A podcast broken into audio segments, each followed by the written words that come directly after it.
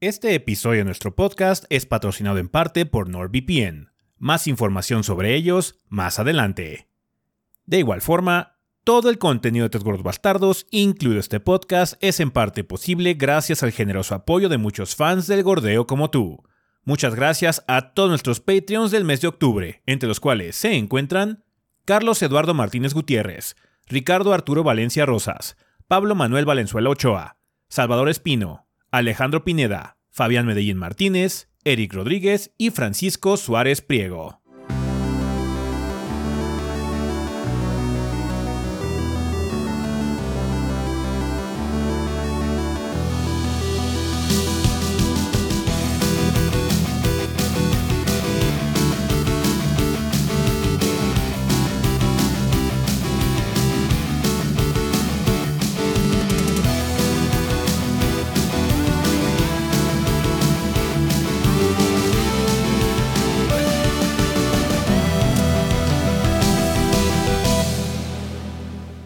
Pedo banda? Sean bienvenidos al episodio 546 del podcast de los tres gordos bastardos. Yo soy su anfitrión Ezequiel y como aquí encuentro con el resto del elenco los gordos, o sea, Rafa y Adrián.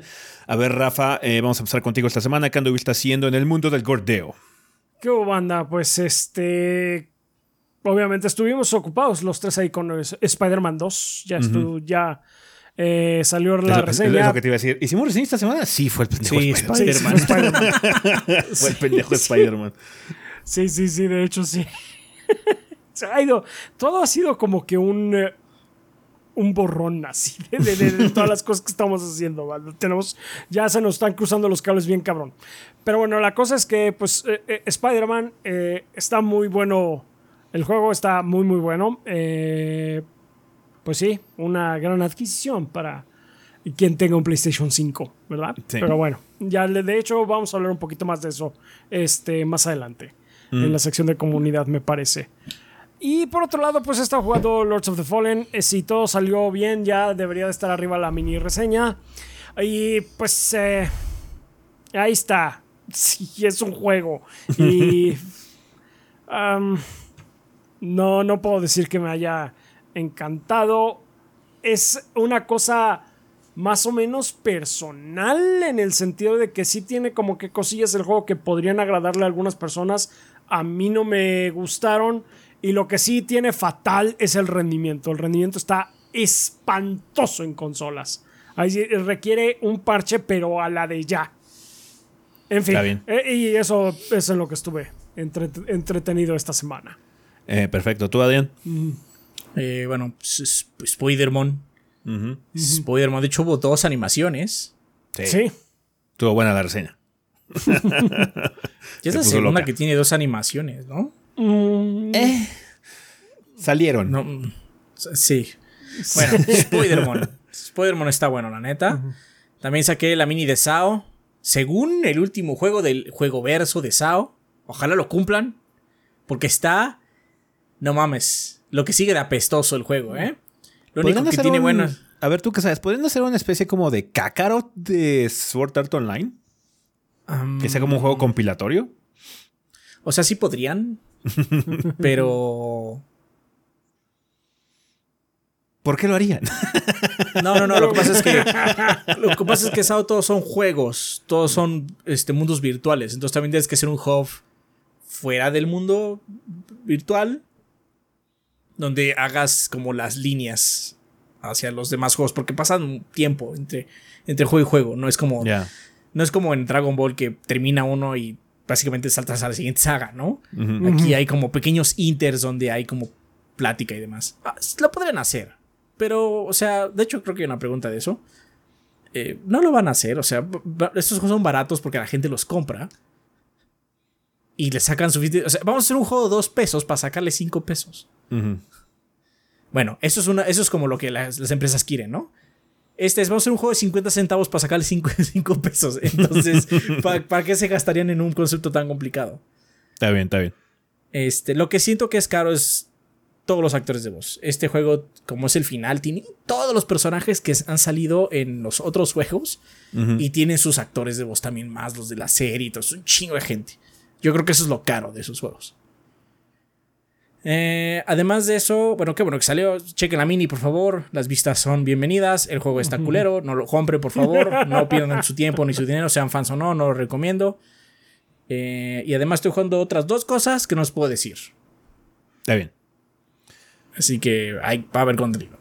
Va. Eh, pues sí, esta semana yo estuve también metiéndole eh, galleta a Spider-Man 2 y también saqué mini reseña de The Seven Guest BR, un muy buen eh, adaptación del concepto de The Seven Guest, que son estos juegos de aventura visual, aventura gráfica de los 90, esos donde tenías que investigar casonas o hospitales o museos y resolver acertijos porque alguien puso un chingo de acertijos para que encontraras la respuesta hasta el final. Entonces es ese tipo de cosas muy nostálgica para mí porque sí jugué varios de esos títulos en su momento, eh, pero adaptada al mundo VR y funciona muy bien. Entonces sí siento que es una, eh, una situación que vale mucho la pena para la gente que tenga VR. Eh, es un título que obviamente no tendrá como mucho replay value porque una vez que ya lo resuelves pues pues chingón, siempre es lo mismo, pero eh, sí está divertida la primera vez que tú la avientas. Entonces ténganlo en la, en la mira por si son fans así como de cositas como spooky, medio spooky. No es así como muy de mellito, pero está en una casa embrujada, eh, ambientado. Es, es, del término spoopy. Es spoopy, sí. Y tiene puzzles bastante buenos en general. Hay uno que otro que sí está como fuck you game, pero sí hay unos que están muy, muy buenos. ¿El de la carne? Sí, el, pinche cilindro de carne es horrible.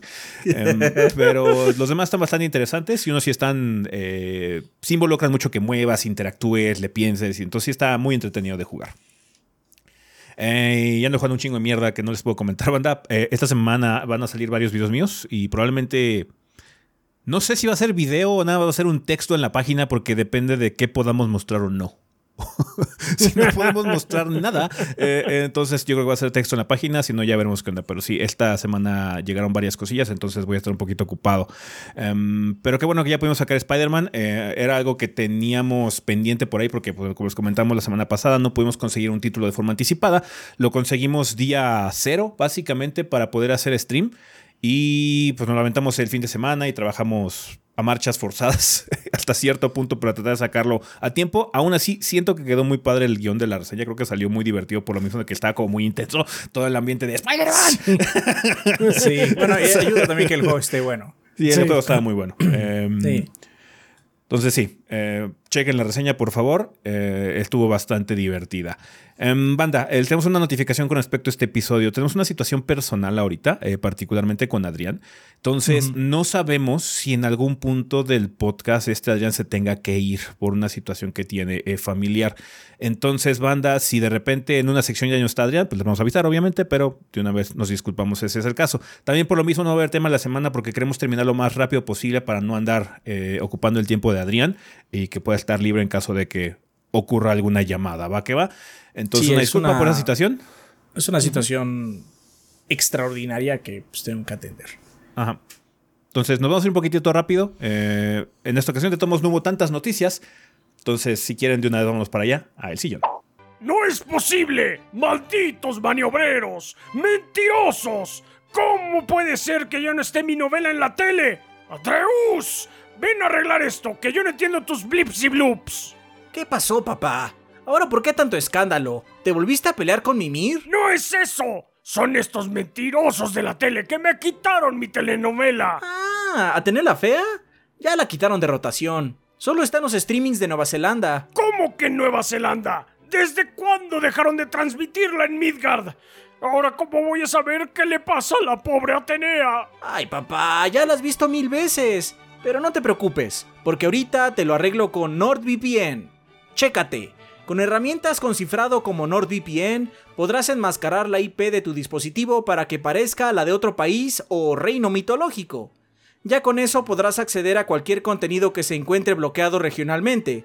Después de todo, ya estás pagando por esos servicios. ¡Oh! No sabía que teníamos ese poder en nuestras manos. Pues no solo eso, papá sino que con NordVPN también puedes proteger la seguridad de tu navegación por Internet para evitar que los maniobreros y mentirosos que tú mencionas puedan acceder a información privada que les permita robar tu identidad o realizar algún fraude. ¡Malditos! ¡Mentirosos y maniobreros! Así es, pa. Lo mejor de todo es que ahorita hay una promoción especial.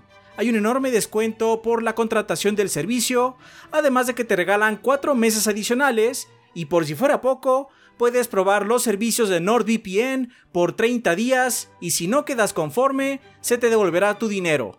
Solo tienes que entrar a nordvpn.com diagonal 3 gordos B para obtener estos beneficios y de paso apoyar al canal de los gordos. ¿Gordos? ¿Quiénes son esos gordos? Ah, no importa. El caso es que puedes entrar a nordvpn.com diagonal 3 gordos B para aprovechar esta excelente promoción y resguardar tu navegación por internet. ¿Listo papá? Ya puedes ver tu novela. Gracias, hijo. Y ahora, largo, porque voy a llorar y no quiero que veas.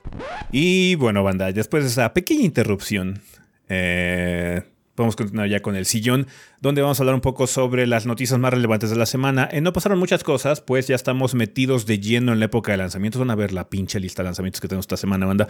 Oye, sí, ¿qué pedo con esta pinche lista? Esta estúpida, esa pinche lista. ¿Se acuerdan la que teníamos la semana pasada donde juntamos dos semanas? Bueno, pues más o menos así, pero es una. ¿Qué es esta jalada? No, sí, pinche mamada. güey. Bueno, está bien. No pasaron muchas cosas, pero eh, algunas más que nada salieron de un evento que tuvo eh, Microsoft, que tuvo un Xbox Partner Preview. Que es como un nuevo tipo de evento que están manejando eh, para poder mostrar o hacer un showcase de eh, alianzas third party que tienen. Básicamente juegos third party que van a llegar a la plataforma Xbox. Eh, muchos de ellos van a llegar también al Game Pass, ¿no? Por lo mismo.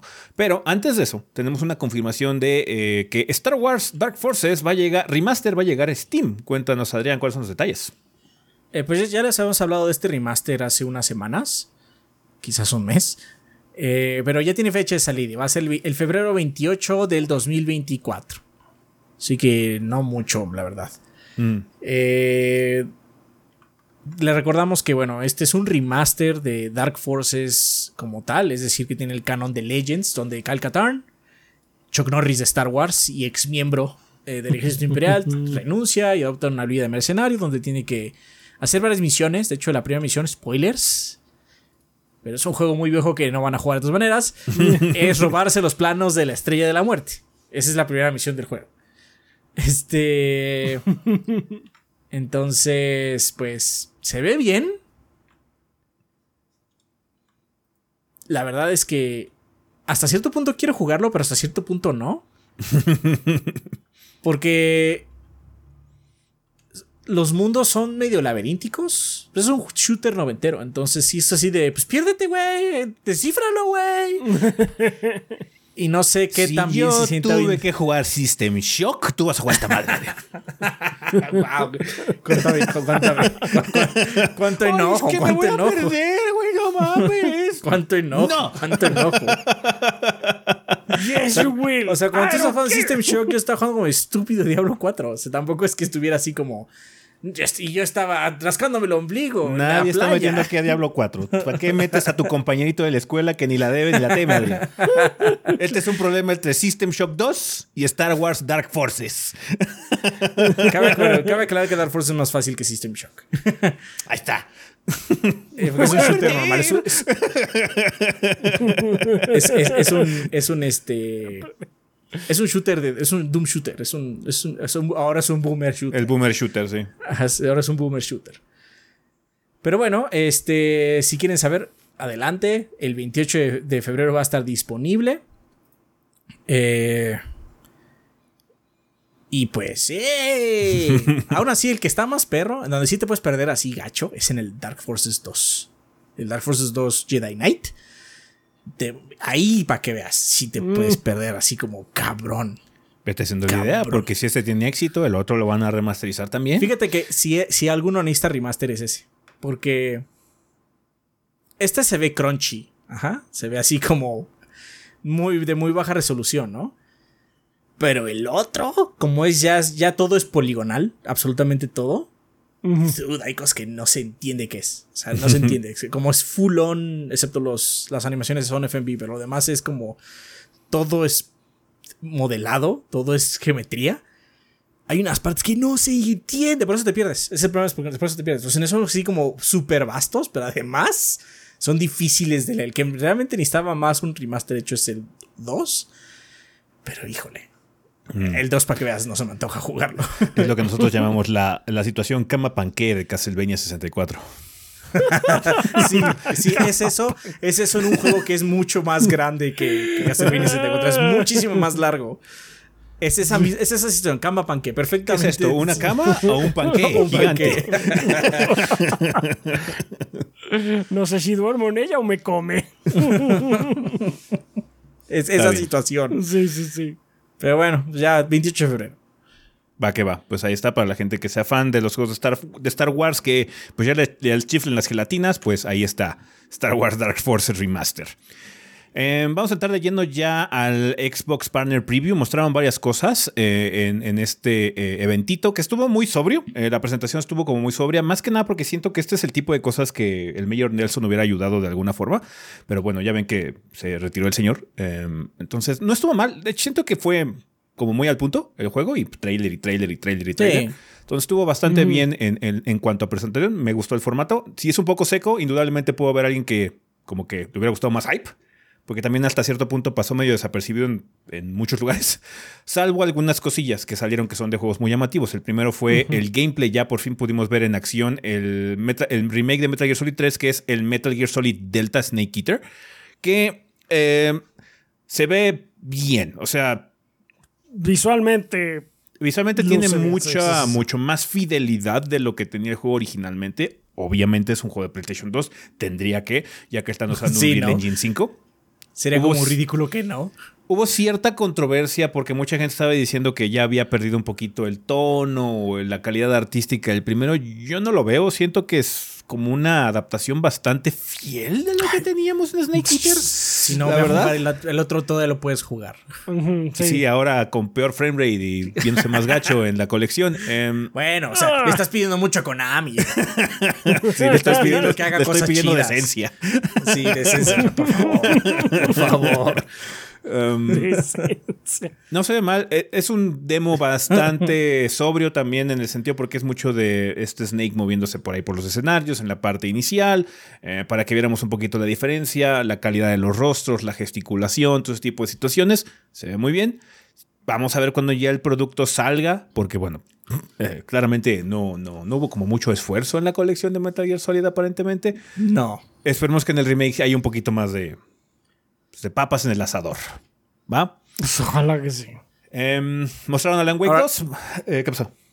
No, no, me, me quedé pensando. Van a cambiar las voces, supongo. De algunos personajes, por lo menos. No sé, no sé cuál es la situación. No me, no me he enterado de la situación de las voces. Em, no sé si las van a regrabar con los mismos actores o si van a usar los tracks originales. Que no es tan mal. En cuanto a la a- actuación, pues tiene que ver mucho con la campines de Snake Eater. Eh, Sí, no- o sea, o sea, hay una parte donde el pinche Ocelot le hace. no vamos a esperar mucho más arte que ese, perdón. Entonces, este. Pero, o sea, lo que es eso. O sea, yo me acuerdo de ese, de ese, de todo lo que pasa y todo lo que dicen porque o sea, está bueno. La neta está Ajá. bueno. Ahí el único problema es que tenían que remasterizarse de alguna forma, pero se puede hacer. Eh, en cosas, por ejemplo, como Final Fantasy XII, cuando hicieron el remaster, sí se mejoraron muy eh, sustancialmente la calidad de esa situación. Eh, entonces es posible, y ahí te ahorras y mantienes mucho de la identidad del juego al final de cuentas, ¿no? Porque, bueno, dependiendo del nivel que quieras hacer del remake, eh, es como va a acabar siendo tu proyecto. Este se ve que va a ser muy fiel, nada va a ser como un upgrade gráfico. No hemos visto así que digas actualización de gameplay muy sustancial. No es como, por ejemplo, el brinco que es Resident Evil 4 normal a Resident Evil 4 Remake, por ejemplo. Pero vamos a ver, es muy pronto para llegar a hacer conclusiones porque no se mostró gran cosa. Realmente nada más lo vimos en movimiento. Sí. Em, Alan Wake 2 mostraron un trailer de lanzamiento. Este juego ya está disponible, salió el 27 de octubre.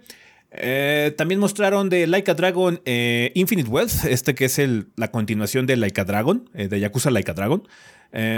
Va a haber unas eh, actividades secundarias interesantes por ahí y algunos modos de juego que mostraron. La verdad, no presté mucha atención. Eh, like a Dragon me quiere informar lo menos posible en muchos sentidos porque sé que lo voy a jugar, entonces prefiero que las bobadas del juego sean Me sorpresa. lleguen nuevas. Sí, porque- que te sorprendan.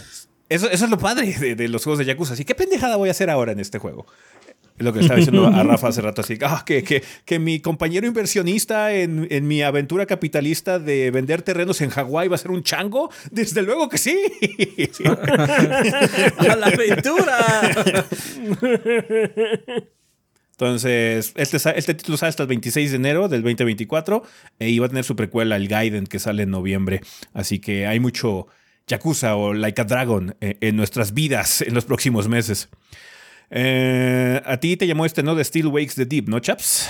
Sí, este que parece, bueno, es otra, ah, más bien un juego de Chinese, de Chinese Room, que ya se va, hace rato no, creo que no escuchaba de, de ellos. Es el de la, Eh. es el de la plataforma petrolera, ¿no? Es el de la plataforma petrolera que tiene, estuvieron eh, comentando que tiene varias inspiraciones de películas de terror que suena a que podría ser bastante prometedor.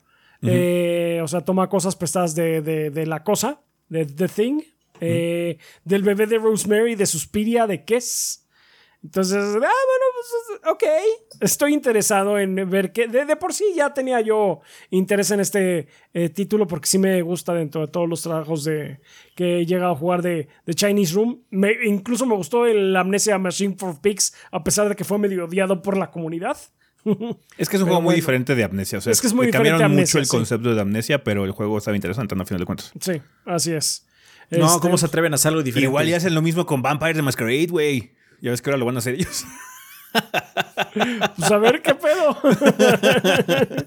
Pero me- me- lo que me gusta de ellos es que tienen una forma em, más o menos interesante de, de- con su sus técnicas narrativas, voy a decir. ¿No había salido ya el de Vampire? Salió I uno, pero no el O dos, sea, güey. salió uno, pero Salió sí, el no, pinche Battle Royale, ¿no? No hay uno que está perdido ahí, pero en el limbo bien cañón. Según yo es ese que va a ser el de Chinese Room. Sí, el que, el, que- el que va a ser ahora de Chinese Room, que fue así de. Bueno, no, no los vi, no lo vi o sea, venir. es pero que está fue bien. esa época en la que anunciaron tres juegos de Vampire de Masquerade así como en la misma semana y así, uff, a ver cuál de estos realmente sale y pues ahorita nada más ganó el, el Battle Royale que creo que ya van a cerrar o algo por Sí. el estilo porque no buenísimo. Ah. La naturaleza está sí. sanando entonces. Sí, The World is Healing.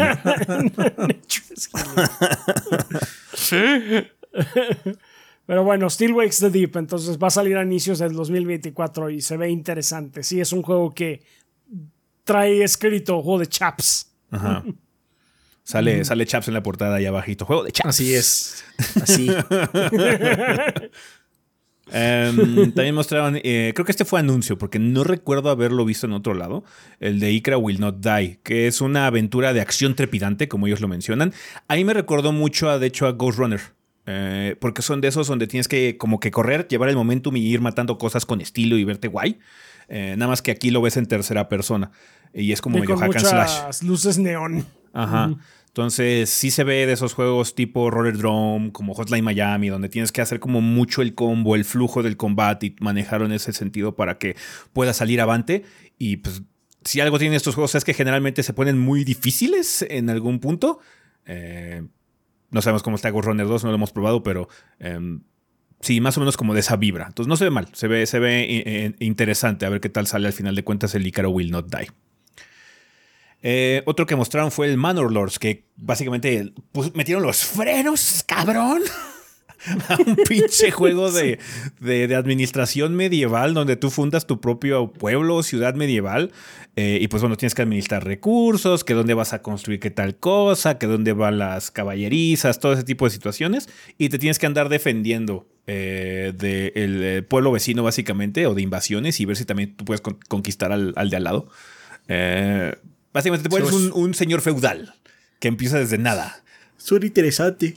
Se Sí, ve bien. De hecho, cuando lo estuve viendo fue así de, ah, este podría gustarle, Adrián. Tiene una vibra ahí medio, este, ¿cómo se llama? De, de Bannerlord. Es Bannerlord mezclado con City Skylines y violencia. O sea, Ajá, sí. Y violencia.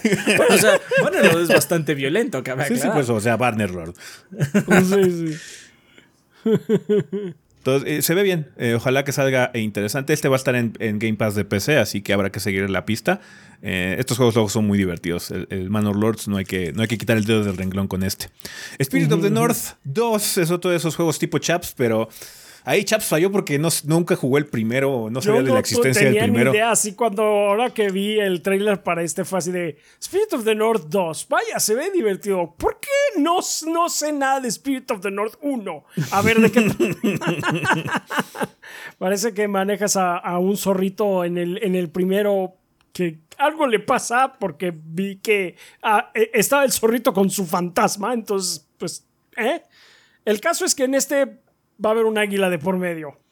Quién sabe qué tanto. O sea, no, no tengo idea de qué trata, pero se ve que es un juego que, puede atraer mi atención de esas aventuras emotivas que quizás este eh, valga la pena eh, revisar. Entonces, sí, pues lo, vi y me interesó. Vamos a ver qué, qué, qué pasa. Infuse Studio es el que lo está desarrollando. Y pues nada más sabemos que va a llegar pronto al Xbox Series eh, XS. ¿Está bien? Pues ahí está Spirit of the North 2 pronto. Eh, otro que ya va a salir eh, hasta la vuelta de la esquina, de hecho sale esta semana, es Robocop Rogue City. Y mostraron un trailer de lanzamiento en la gente de Xbox, nada más para reafirmar que el juego va a estar disponible en su plataforma. 2 de noviembre para Xbox Series X y S, PC y PlayStation 5 va a estar disponible.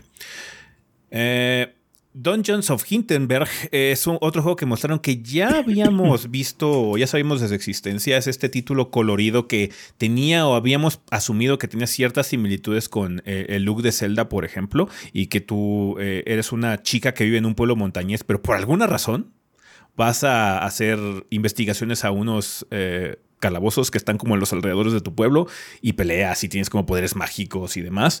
Lo que no habíamos visto es que el título también tiene elementos sociales. Muchos de tus upgrades dependen de tus relaciones con la gente del pueblo. Entonces, cada vez que regresas a tu pueblo, tienes que salir a tomar café con ellos, platicar y demás para poder aumentar más tus estadísticas. Sí, juego palquí de esos el fan que de persona. juego palquí. Entonces, se ve coquetón. Se ve coquetón el, juego de Hindenburg. Eh, quizás el desempeño podría mejorar un poquitín, pero bueno, estamos en situaciones de previo, entonces no importa mucho. Ya cuando sale el juego veremos qué tal corre.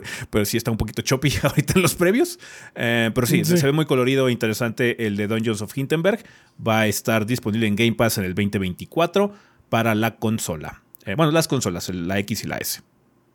Finalmente vimos también un trailer de The Finals, que es este un un extraño first person shooter por equipos, eh, escuadrones de tres, eh, como Battle Royale, pero es mucho más por objetivos. Según yo, no es tan grande como un Battle Royale, según lo que tengo entendido de The Finals, pero es como una mezcla entre Battlefield y Rainbow Six porque el objetivo que tú tienes, ya sea hackear una eh, computadora o rescatar a alguien o destruir algo, lo tiene que proteger el otro equipo, pero tú tienes como mucha libertad para abordar precisamente el objetivo, porque como todo el escenario o la gran mayoría del escenario es destructible, es así como, ah, es que está en ese cuarto. ¿Cómo hacemos para entrar ahí? derrumbamos el edificio, güey, ya. ¿Cómo te quitó el ojo? O sea, como en Battlefield. Esos malditos están en esa casa. Destruye la casa. Destruye la casa. ¿A quién le importa? O sea, ¿cuál es el problema? No entiendo. el juego de Finals eh, para nosotros es a futuro, pero ustedes ya es pasado. Tuvo un, eh, un beta este 26 de octubre que fue abierto. Igual y muchos de ustedes participaron porque hubo como mucha promoción en Steam. Eh, básicamente te invitaban a probar The Finals. Em, así que, pues bueno, chéquenlo. Eh, a mí me llama la atención, me hubiera gustado probarlo, pero sé que este fin de semana no voy a tener tiempo para poder jugar. Ya veremos mm. más a futuro si es que si funciona o no la situación o el concepto de The Final. No se ve mal, se ve bastante interesante. Eh, y pues, de hecho, si alguien ya lo jugó, por favor, díganos en los comentarios. Igual y está bastante guay o está piterón, quién sabe. Y bueno, pues bueno, eso fue lo que mostraron los de Xbox en este evento del eh, Partner Preview. Digo, fue un evento bastante sobrio en muchos sentidos, pero nada más es un recordatorio de qué es lo que viene para que la gente que eh, pues está ahorita eh, con ánimos de comprar su nueva consola y demás vean las cosas que van a llegar a Xbox. Muchas cosas bastante interesantes, varios juegos de diversos tamaños, cosas grandes como Alan Wake y cosas este, chiquitas también como el, este, el Icaro Will Not Die, todas las cosas de los juegos de Chaps y demás.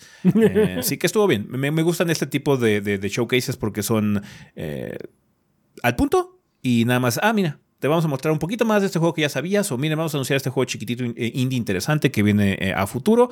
Así que, pues chequenlo, manda. Si no vieron la transmisión, pueden verla en el canal de Xbox. Están ahí todos los trailers, o si quieren nada más averiguar sobre alguno de los juegos en particular, también, pues bueno, ahí están condensados todos los trailers. Vale, pues muchos de estos juegos tardan un rato, excepto Robocop y Alan Wake, que ya salieron o están por salir. Pero, eh, ¿qué va a salir aparte de esos juegos esta semana? Eh, como les dijimos al inicio del sillón, va a salir un chingo de cosas, banda. Estamos en la primera semana de noviembre. eh, así que, bueno, antes de eso, todavía en octubre alcanza a salir Resident Evil Village para iOS. para los que tengan su pinche iPhone de 30 mil pesos. Em, el 31 de octubre sale The Foglands para PlayStation 5 y el Oculus Quest 2. Eh, el The Forest Cathedral sale para PlayStation 5. Headbangers Rhythm Royale sale para PC, Nintendo Switch, PlayStation 5 y Xbox Series. Jusant sale para PC, PlayStation 5 y Xbox Series. Little Goody Two Shoes sale para PC, Nintendo Switch, PlayStation 5 y Xbox Series. You Will Die Here Tonight para PC. El primero de noviembre sale Alien Hominid HD para PC, Nintendo Switch, Xbox One y Xbox Series. También sale Alien Hominid Invasion para PC, Nintendo Switch, Xbox One y Xbox Series. Este sí no lo conozco, el Alien Hominid sí, de hecho tengo, lo tengo para Play 2, ese juego. Sí, sí, lo, lo recuerdo, recuerdo esa portada. Ajá. Eh, también sale Ninja or Die Shadow of the Sun para PC.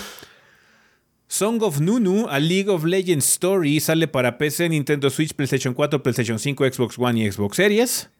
El 2 de noviembre sale Aquiles, Legends of To- Untold para, para PC, PlayStation 5 y Xbox Series. Sale Blasphemous 2 para PlayStation 4 y Xbox One, eh, la versión de generación pasada de Blasphemous 2 banda. Ahí está para la gente que estaba muy interesada en jugar Blasphemous, pero bueno, hasta ahorita era exclusivo de la generación actual.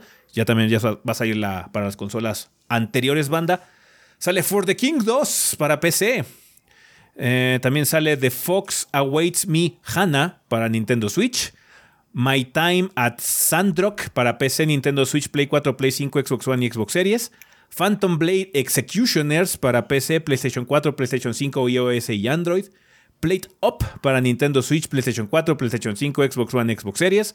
Robocop Rogue City para PC, PlayStation 5 y Xbox Series. The Smurfs 2, Los Pitufos 2. The Prisoner of the Green Stone para PC, Nintendo. Switch, PlayStation 4, Finalmente, PlayStation 5, sí. Xbox One y Xbox Series. ok. También sale Star Ocean The Second Story R o The Second Story R para PC, Nintendo Switch, PlayStation 4 y PlayStation 5. No Xbox, qué raro. Eh, The Talos Principle 2, The Talos Principle 2, perdón, para PC, PlayStation 5 y Xbox Series. Dos, Dios bendito. Sí. Thirsty Suitors para PC, Nintendo Switch, Play 4, Play 5, Xbox One y Xbox Series. El 3 de noviembre sale EA Sports WRC para PC, PlayStation 5 y Xbox Series. Fashion Dreamer llega a América para Nintendo Switch. Radiant Silvergun sale para PC. Quantum Error sale en PlayStation 5. WarioWare Move It sale para Nintendo Switch. Y Ebenezer and the Invisible World sale para, PlayStation, para PC, Nintendo Switch, PlayStation 4, PlayStation 5, Xbox One y Xbox Series. Este de Ebenezer es el Metroidvania de, de un Sí. cuento de. Navidad. De un sí, sí, sí, de canción de Navidad. Entonces, no mames. Esta pinche semana sale todo lo que nos salió en lo los últimos meses. Todo lo que faltaba. El de los pitufos es un shooter en tercera persona. Chaps lo quiere jugar. No, I'm just surprised. Ah, está cabrón. ¿Qué es esto de los pitufos? No, no sí está, está rarísimo, güey. Parece que estamos en los ochentas, güey. Sale un juego de no, Robocop y de los pitufos la misma semana. Oh, Dios bendito. Ah, pero sí, y para cerrar muy... cuento de Navidad. No está tan caro, chaps. Cuesta 40 dólares. Nada más el de los Ah, pitufos. Bu- Buenísimo. Muy llamativa esta semana, salen muchas Sí. cosas, indudablemente. Pues que los agarren confesados, banda, y que su cartera aguante. si es que tenían ganas de comprar alguna o algunas de estas cosas. Bien, pues bueno, banda, vamos a terminar ya con el sillón. Vámonos al tema de la semana.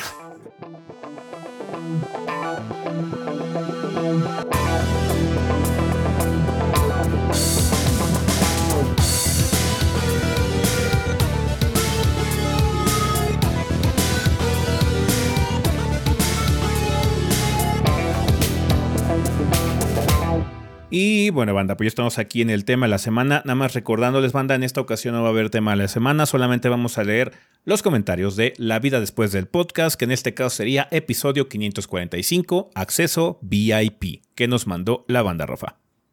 Eh, armando un drama de YouTube nos dice, está bueno ese nick, nos dice, eh, en mi perspectiva personal sí estoy un poco cansado de que salgan juegos rotos, no, que no cumplan con lo que dicen o que tengan un mal multijugador. Esa razón ha sido suficiente para mí para nunca más preordenar ni comprar nada de salida, pues de, después del crash de Cyberpunk, al final el que se come la calabaza es el consumidor.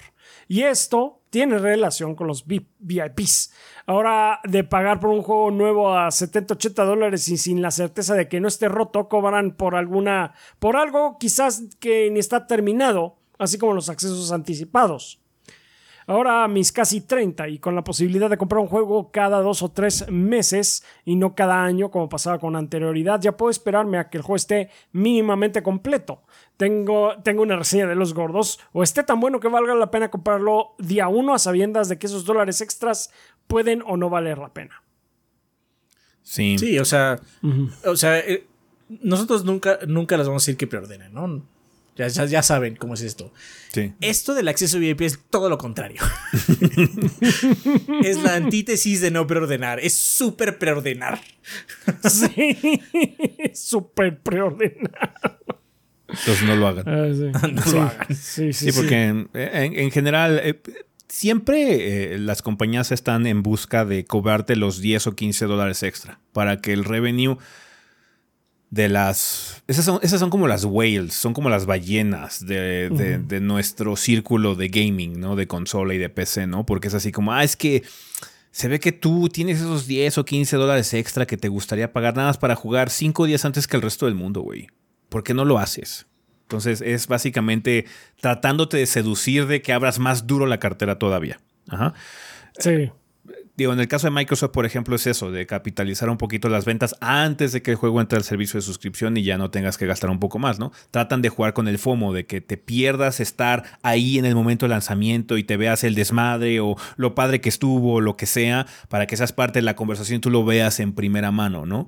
Pero pues ahí está mucho más fácil simplemente abstenerse. Espérate, en una semana vas a poder jugar sin pagar un centavo más. Ya estás pagando la suscripción, no pagues más. Eh, entonces, No, sí, sí. Es, es, es modus operandi tradicional, clásico de las compañías. Van a querer sacar más dinero, banda, porque así son, eh, indudablemente. Y se agrega, obviamente, la situación esta de que habían mencionado el- la ocasión pasada, de que probablemente esa semanita extra o lo que sea eh, haya hecho o alterado mucho el plan de trabajo como para que el juego salga un poquito más roto, ¿no? que pues es muy común. O sea, esta, esta semana hemos tenido lanzamientos bastante eh, rotos en particular. Parece ser que el City Skylines no salió chido. Parece ser que el remake de Ark tampoco salió tan padre. Entonces, sí. em, van a querer siempre sacarte más dinero por algo que probablemente no esté completo. Yo sé que los developers eh, querrían entregarte un paquete completo, una experiencia que estuviera padre, bien calibrada y demás. De hecho, si por ellos fueras, lo retrasarían una última vez. Pero pues como esto es un negocio, los capitalistas y los trajes tienen que sacar el producto en esta fecha porque si no ya valió, la- valió madres el plan. Pues sí, a veces no se alinean las dos vertientes, ¿no? La parte creativa y la parte económica, que en, un mundo ideal deberían estar alineadas, porque sí, sabemos que esto cuesta y se tiene que generar revenue para que estas compañías sigan existiendo y creando lo que nos gusta, pero luego la parte capitalista se pone muy manchada y esto es otro de esos eh, instrumentos, otra de esas herramientas que están utilizando para tentar y sacarte más dinero todavía, y- independientemente de la calidad del producto, nada más por cinco días de acceso anticipado siete días de acceso, acce- acceso anticipado. Entonces, pues sí, cuidado banda, eh, sobriedad a futuro, absténganse si pueden de hacer esto porque es de nueva cuenta, eh, te están queriendo sacar dinero por nada, como las preórdenes. Ujú. No lo hagan. Sí, no Don't lo haga, do it. compa. Está bueno. También tenemos el comentario del parche de Discord que dice, buenas gordos, la única vez que me afectó el acceso VIP fue con el lanzamiento de Baldur's Gate 3 en Play 5. Pensando que podría jugarlo el 2 de septiembre, fui a comprarlo a la tienda y efectivamente se podía jugar, pero pagando 10 euros más. Como buen tacaño que soy, eso fue suficiente para echarme para atrás y no comprarlo. Eh, no creo que la tendencia se revierta en los juegos de un jugador. Las compañías ganan un poco más y los juegos hacían su FOMO jugando antes. Aunque no lo consideraría un win-win porque al final la gente que juegue antes solo consigue que pasen eh, antes a la siguiente cosa nueva. Esa es mi opinión, gordo. un saludo. Es algo muy banal. Es algo muy banal. O sea, puedo ver una situación en la que alguien que de plano tiene un itinerario muy apretado, se le acomode más la semana del acceso VIP, ok, cada quien, ¿no? Eh, indudablemente, pero creo que no es la gran mayoría de las personas. Eh, en muchos sentidos, siempre, a pesar de que tengas que esperar una semanita más, puedes jugar el juego una semanita después y no hay ningún problema. Parte Baldur's, que es como estúpidamente largo. Ajá. Entonces, sí. No, incluso, incluso aunque el Arian hizo un excelente trabajo, pues obviamente no está chido que hayan hecho o participado en el acceso VIP, ¿no? Porque aparte creo que nada fueron dos días. O sea, una mamada de. ¿What? No. más dos días, por favor. No. ah.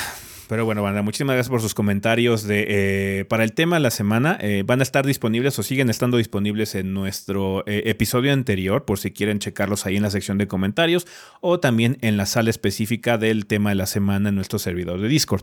Como ahora no tenemos tema de la semana, banda, de nueva cuenta, si quieren dejar algún comentario en la vida después del podcast, bienvenido. de algún tema que ustedes quieran comentar, puede ser alguno pasado, puede ser un tema completamente diferente, básicamente en lo que ustedes quieran expresar algo y nosotros también podamos agregar o nada más leerlo, discutirlo en, el siguiente episodio completamente libre.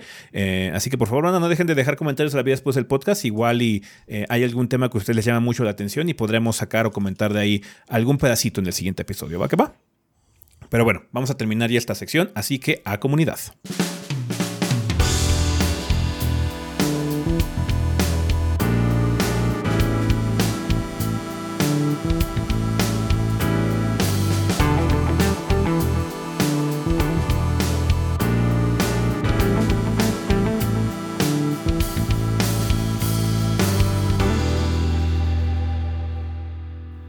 Bueno, banda, pues ya estamos aquí en la sección de comunidad, que siempre es un excelente momento para agradecerle a los patrocinadores oficiales del podcast, que como ustedes saben son todos nuestros Patreons que donan 20 dólares o más durante el mes correspondiente.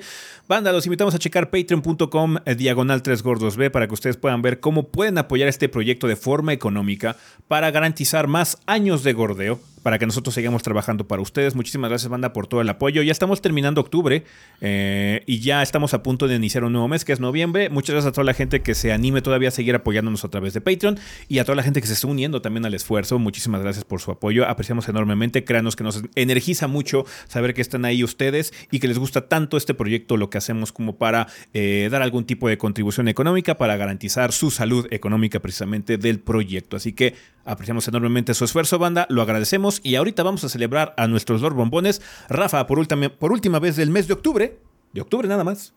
Cuéntanos, Rafa, quién patrocinó el podcast durante estos últimos 30 días. Muy bien, durante octubre nos patrocinaron un Ángel Guerrero que nos dice saludos desde Critical Hit Pokémon Podcast, su podcast de noticias y novedades en el mundo Pokémon. Muchísimas gracias, un Ángel Guerrero. Gracias. Este, pues gracias. Ya saben, bandas, si quieren eh, un eh, podcast que, enfocado en Pokémon, pues ahí lo tienen. Critical Hit Pokémon Podcast. Gracias. Iñaki Hernández dice, hola gorditos y banda, aquí Iñaki, el traumatólogo, ortopedista, pediatra y general. Paso para avisarles que en el mes de octubre con la promoción del 20% de descuento en la consulta ortopédica para adultos, así como la consulta pediátrica. Además de que continuaremos con la promoción de ultrasonido gratis al pagar la consulta de niño sano en menores de 3 meses. Recuerden que solo deben de llamar o mandar mensaje al WhatsApp 5510 68 35 43. Una vez más, 5510 68 35 43. Es decir, que son parte del gordeo. Para mayor información sobre los servicios pueden acudir a la página drhernandezaburto.com, todo pegadito, sin espacios ni guiones bajos. También pueden seguirme en el Instagram dr.hernandez-aburto, donde encontrarán reels informativos. Ahí está, pues muchísimas gracias, doctor. Gracias. Mauricio Glespan dice: Saludos gorditos y banda, espero se encuentren muy bien. Soy Mau Glespan, staff de Technology PC Gaming and Workstation. Nos dedicamos al ensamble y venta de computadoras, ya sea desde una PC para ver el podcast de los 3GB o una PC Gamer potente pero económica para el nuevo Forza Motorsport No lo hemos probado, pero podemos decir que está bastante bien optimizado para los requisitos que está pidiendo y por lo bien que lo hace Forza. Por cierto, no se les olvide pasar a ver la reseña en el canal de 3KB. Así es, perros. Mauricio. Invito a toda la banda gordeadora a hacer sus cotizaciones, sus cotizaciones a nuestro Facebook, Technologic19, o nuestro Instagram, technologicpc.19, y al WhatsApp 55 61 82 0249. Otra vez, 55 61 82 0249. Y recuerda la promo de octubre para los seguidores 3GB. Todas las computadoras para la banda gordeadora llevarán en automático 16 GB de RAM DDR4 Aplican restricciones, compra mínima de 12 mil pesos y solo aplica en DDR4. Requieren mencionar que son seguidores del gordeo. Radicamos en la Ciudad de México, pero hacemos envíos a todo el país. Muchas gracias a toda la banda por la confianza y ustedes gorditos por el espacio. Siempre es un gusto saber que viene gente de su parte y que además la comunidad es súper chida. Suerte con el proyecto y que el gordeo sea eterno. Muchas gracias, Marvel Span. Gracias. Gracias. Consultorio Dientes Limpios dicen, hola gorditos y banda. El día de hoy queremos anunciarles que ya contamos con página web dienteslimpios.com, donde podrán encontrar toda la información necesaria sobre nuestros servicios y para poder agendar una cita. Si bien queremos que sea otro mecanismo de contacto con nuestros clientes, también queremos poner información sobre prevención y divulgación de la salud bucal, por lo que agradeceríamos mucho que la banda, aunque no sea de la Ciudad de México, nos diera su opinión, incluidos ustedes gorditos. La página está optimizada en su versión de escritorio fue el proyecto de titulación de una miembro de la banda, así que también sería bueno que le comentaran su excelente trabajo. Eh, el otro día la, entré a checarla, le quedó bastante bonita. Sí, tiene los castorcitos. Quería ver si todavía la tenía. Ah, y sí, todavía tienen los castorcitos ahí. Todo tiene los castorcitos, sí. Entonces, sí. Está mona, sí. bien hecho, bien hecho. Por otro lado, ya aprovecharon nuestra promoción del mes, es válida para chicos y grandes. Recuerden que nunca es tarde para empezar a cuidarse. Así que ya saben, cuiden a su yo del futuro y a los que más quieren. Muchas gracias, consultor y dientes limpios. Money Screen dice: Otra semana y de nuevo agradecido a la banda eh, por el apoyo. Ya pasamos 200 subs y justo Nice. hoy, 30 de octubre, se estrena nuevo video en el canal, el cual cuenta con la aparición del buen Artemio Urbina a través de un fragmento de su podcast Score VG. ¿Quieren saber qué son los controles contextuales, banda? ¿Por qué existen y qué problemas solucionan y cuáles generan?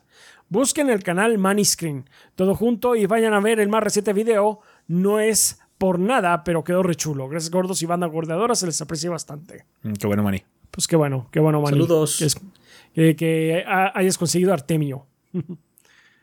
Edu Navas dice: Buenas gorditos y banda, les saludan Nat y Edu. Somos el dúo detrás de Our Little Line and Comics, un proyecto de viñetas online escrito por mi pareja e ilustrado por mí. En él mostramos con humor situaciones de nuestra vida diaria. Los Spooky Times se aproximan y en Oli hemos empezado a dibujar al respecto. Pasen a ver nuestro contenido de Halloween hasta que este sea asesinado sin piedad por la fiebre navideña durante la medianoche del primero de noviembre. Ah. Ya, ya, ya viene. Sí, ya. Esta semana sí, hacemos el switcheroo. Esta semana. Esta, esta semana semana. hace su charu. Dijeron que hay un concurso de ofrendas, ¿verdad? Ah, En un podcast, en un stream nos dijeron. Sí. Lo, hay que checarlo. La sangre estará en las pequeñas y adorables manos de nuestra guionista. No olviden seguirnos en nuestro Instagram, OliComics, así como suena OLI Comics, para ver todas nuestras viñetas e ilustraciones hasta la fecha. Muchas gracias por compartir y sobre todo muchas gracias a los que perrean hasta el piso durante la noche de brujas. What? Ok, What? está bien. Este, postdata, le quería agradecer también a ese por sus consejos sobre qué cosas tomar en cuenta a la hora de comprar mi PC portátil. Este canal lo lleva gente seria. Me gustaría aprovechar también Sí. para recomendarle a la banda, pues gracias, qué bueno que lo- así lo consideras. Qué bueno. Sí, sí, sí. Good to know. Es la primera vez que me entero de eso. Sí, Sí. sí, sí, sí. M- Me gustaría aprovechar también para recomendarle a la banda el cómic El Club de Eltingville por Eva Dorkin. Me mata que tenga un Dork en su nombre. Está bien. En los últimos meses el piloto de su serie animada se ha puesto muy de moda e hizo que volteara a ver la obra original, la cual he disfrutado mucho. Sin caer en spoilers, siento que es el, el centro de la historia es el siguiente. No eres un pendejo miserable y tóxico porque seas nerd, eres un pendejo miserable y tóxico porque te comportas como uno, sal a tocar pasto. Está bien. Los fandoms ponzoñosos son viejísimos, pero en esta época de redes sociales ha llegado a crear más infamia y hay momentos en este cómic donde la sátira más bien es anécdota. Si tuviera que describir el arte en sus páginas, serían esos míticos clones, eh, close-ups Close-ups. asquerosos, tipo Ren Stimpy. Pero hechos solo con tinta negra. No es para todos, pero se nota que el autor sabe dibujar y su amor por el medio de los cómics. Un par de asteriscos que pongo es que si no les gusta tener mucho texto en sus viñetas, esta les va a tirar líneas y líneas de diálogos, así que saquen esos lentes para la lectura. Segundo, es que aunque la obra usa un lenguaje despectivo, misógino, racista, homófobo para mostrar su punto, el uso excesivo de este puede ser chocante para ciertas personas.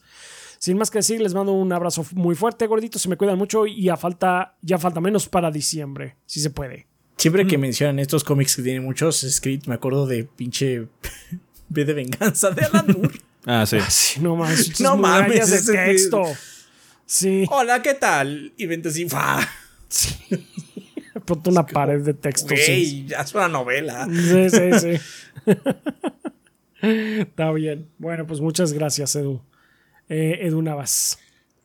Murimao dice: Hola gorditos, les envío nuevamente mi promoción desvergonzada de The Nest Hobbies en el Valle Dorado Tlanepantla. Un excelente lugar para ir a divertirse, a jugar juegos de mesa como el siempre divertido Exploring Kittens, Street Fighter en su versión de juego de mesa y muchos más, así como el clásico Magic the Gathering en las que se arma la reta bien divertida. Y También hay mesas- y no fue Hadoken. no, no sé cómo sea. No sé cómo funcione. También hay mesas de D&D y de Warhammer 40.000. Eh, Pues muchas gracias, Mugrimau. Eh, Carlos Espejel dice... Espejel López, ¿qué tal, gorditos? ¿Cómo va su semana? Una duda. ¿Qué es el EGS? Es decir, ¿qué se puede ver y hacer allí? ¿Ha mejorado con el tiempo? ¿Vale la pena este año? ¿Cómo les ha ido a ustedes? Este año no sé, no ha salido todavía. Sí, no o sea, había. el EGS era una convención de videojuegos eh, donde a veces en el pasado algunas compañías traían productos nuevos y hacían showcase de los juegos que iban a estrenar en esos años. La convención o el evento fue mutando y ahora ma- es más una experiencia que eso. La, la- la situación es más de ven y juega Fortnite en esta compu chingona o ven a probar Conoce estos head- productos. o un headset VR y demás. Es más como un showcase de marca que ya lo que solía hacer que era más que nada de juegos. Hay algunas secciones donde hay torneos y demás. eh, eso como que no ha desaparecido, pero sí no es lo que era antes. Es un, es un producto diferente ahora. De que vale la pena o no vale la pena, depende si te llama la atención lo que están ofreciendo. Sí. O sea, Sí, y el este año pues no, no ha sido, así que quién sabe. Yo no he visto que van a tener, así que... Sí, no sé ahora qué van a tener este año, sí. así es. Entonces, pues ahí, ahí lo tienes, Carlos Espejel. Ah, continuando, recuerden que ofrecemos clases de inglés en línea, donde ustedes deciden la hora de sus clases, cuántos días a la semana y cuándo empezar. Solo tienen que decirnos sus metas y nosotros los ayudaremos a alcanzarlas de manera rápida y eficiente. Para obtener más información, envíen un mensaje al 55 51 64 83 23. Otra vez, 55 51 64 83 23. Y no duden en tomar la clase de muestra gratuita sin compromiso. Una última duda: ¿han llegado a ver la segunda temporada de Beastars? ¿Qué les pareció? No, no lo he visto. No. No. Si no es así, ¿en qué número de prioridad está del 1 al 100? Ahorita todo, todo cine, todo tele, todo música está en prioridad un millón. Sí, la neta sí. Hasta También. el culo. Hasta el el culo. culísimo, porque ya tenemos... la- Vieron la lista de esta semana, ¿verdad? Sí, sí, cuando me vieron, sí, por favor, o no, me- ¿sabes qué? Vuelve a preguntarnos en diciembre. en todo caso. Todo está en segundo plano ahorita. Sí. Es, es- vamos, a- es como, es como Steve Ballmer. En vez de developer son juegos, juegos, juegos, juegos. Sí. Sí. Ah, muchas gracias por sus respuestas y que el gordeo sea eterno. Postdata, para obtener tu descuento de 500 pesos en la primera mensualidad, mensualidad. Perdón, responde quién de los tres gordos bastardos sería Uy, perdón. Eh, capaz de renunciar al proyecto si no le permiten reseñar los juegos del erizo azul. Una pista no tiene un club secreto de, esta- estampiñas y tiene ca- cabello. Ojalá así fuera, pero no. pero no. I'm stuck. Forever stuck. Está bien, gracias Carlos Aspegel. Siguiendo con Edgar Mayoral, dice un saludote a los gorditos y a la banda. Los invito a que me sigan en mi canal de YouTube Mayoral Fabrication, eh, donde subiré videos de cómo fabrico armas y cosas en herrería. Voy empezando, pero no pararé de construir cosas nuevas. Fabrico armas que me parezcan interesantes, ya sea de videojuegos o cualquier otro medio. Ya ando trabajando en algo nuevo, pero esto está hecho a mano y toma tiempo. Gracias, banda, por el apoyo. Al canal sigue subiendo y recuerden que la publicidad gordeadora es publicidad ganadora.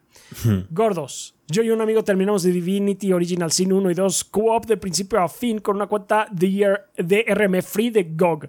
Baldur's Gate 3 me gustó tanto que quería comprarlo y sorpresa, eh, el siguiente Game of the Year no tiene versión física. Bueno, sí tiene, pero solo en Japón distribuida por Spike Chunsoft. Qué cosa más rara. ¿Les ha pasado eso de que quieren comprar un juego y no tiene versión física? Creo que Ya ya, lo respondimos contestado Claro, sí, sí. Así es. Pero No pues nos muchas molesta. gracias. No. Sí, muchas gracias. Ed- No soy Keith. Mayor.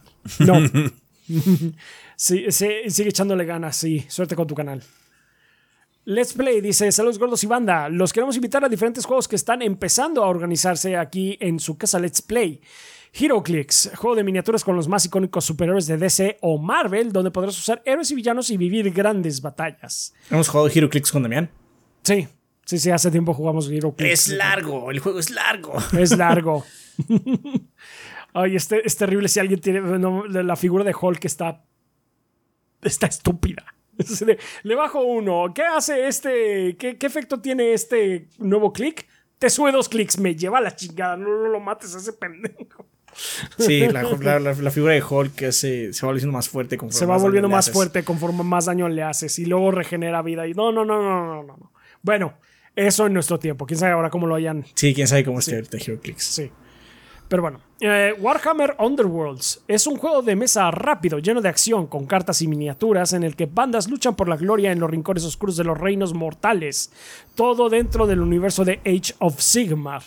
A propósito, creo que van a volver a. que, que Warhammer va a sacar otra vez Warhammer clásico como tal. Ah, Eh, sí, según- sí, llevan como un año anunciando eso. Sí, sí, sí. Entonces, Pero, pues. eh, Yay.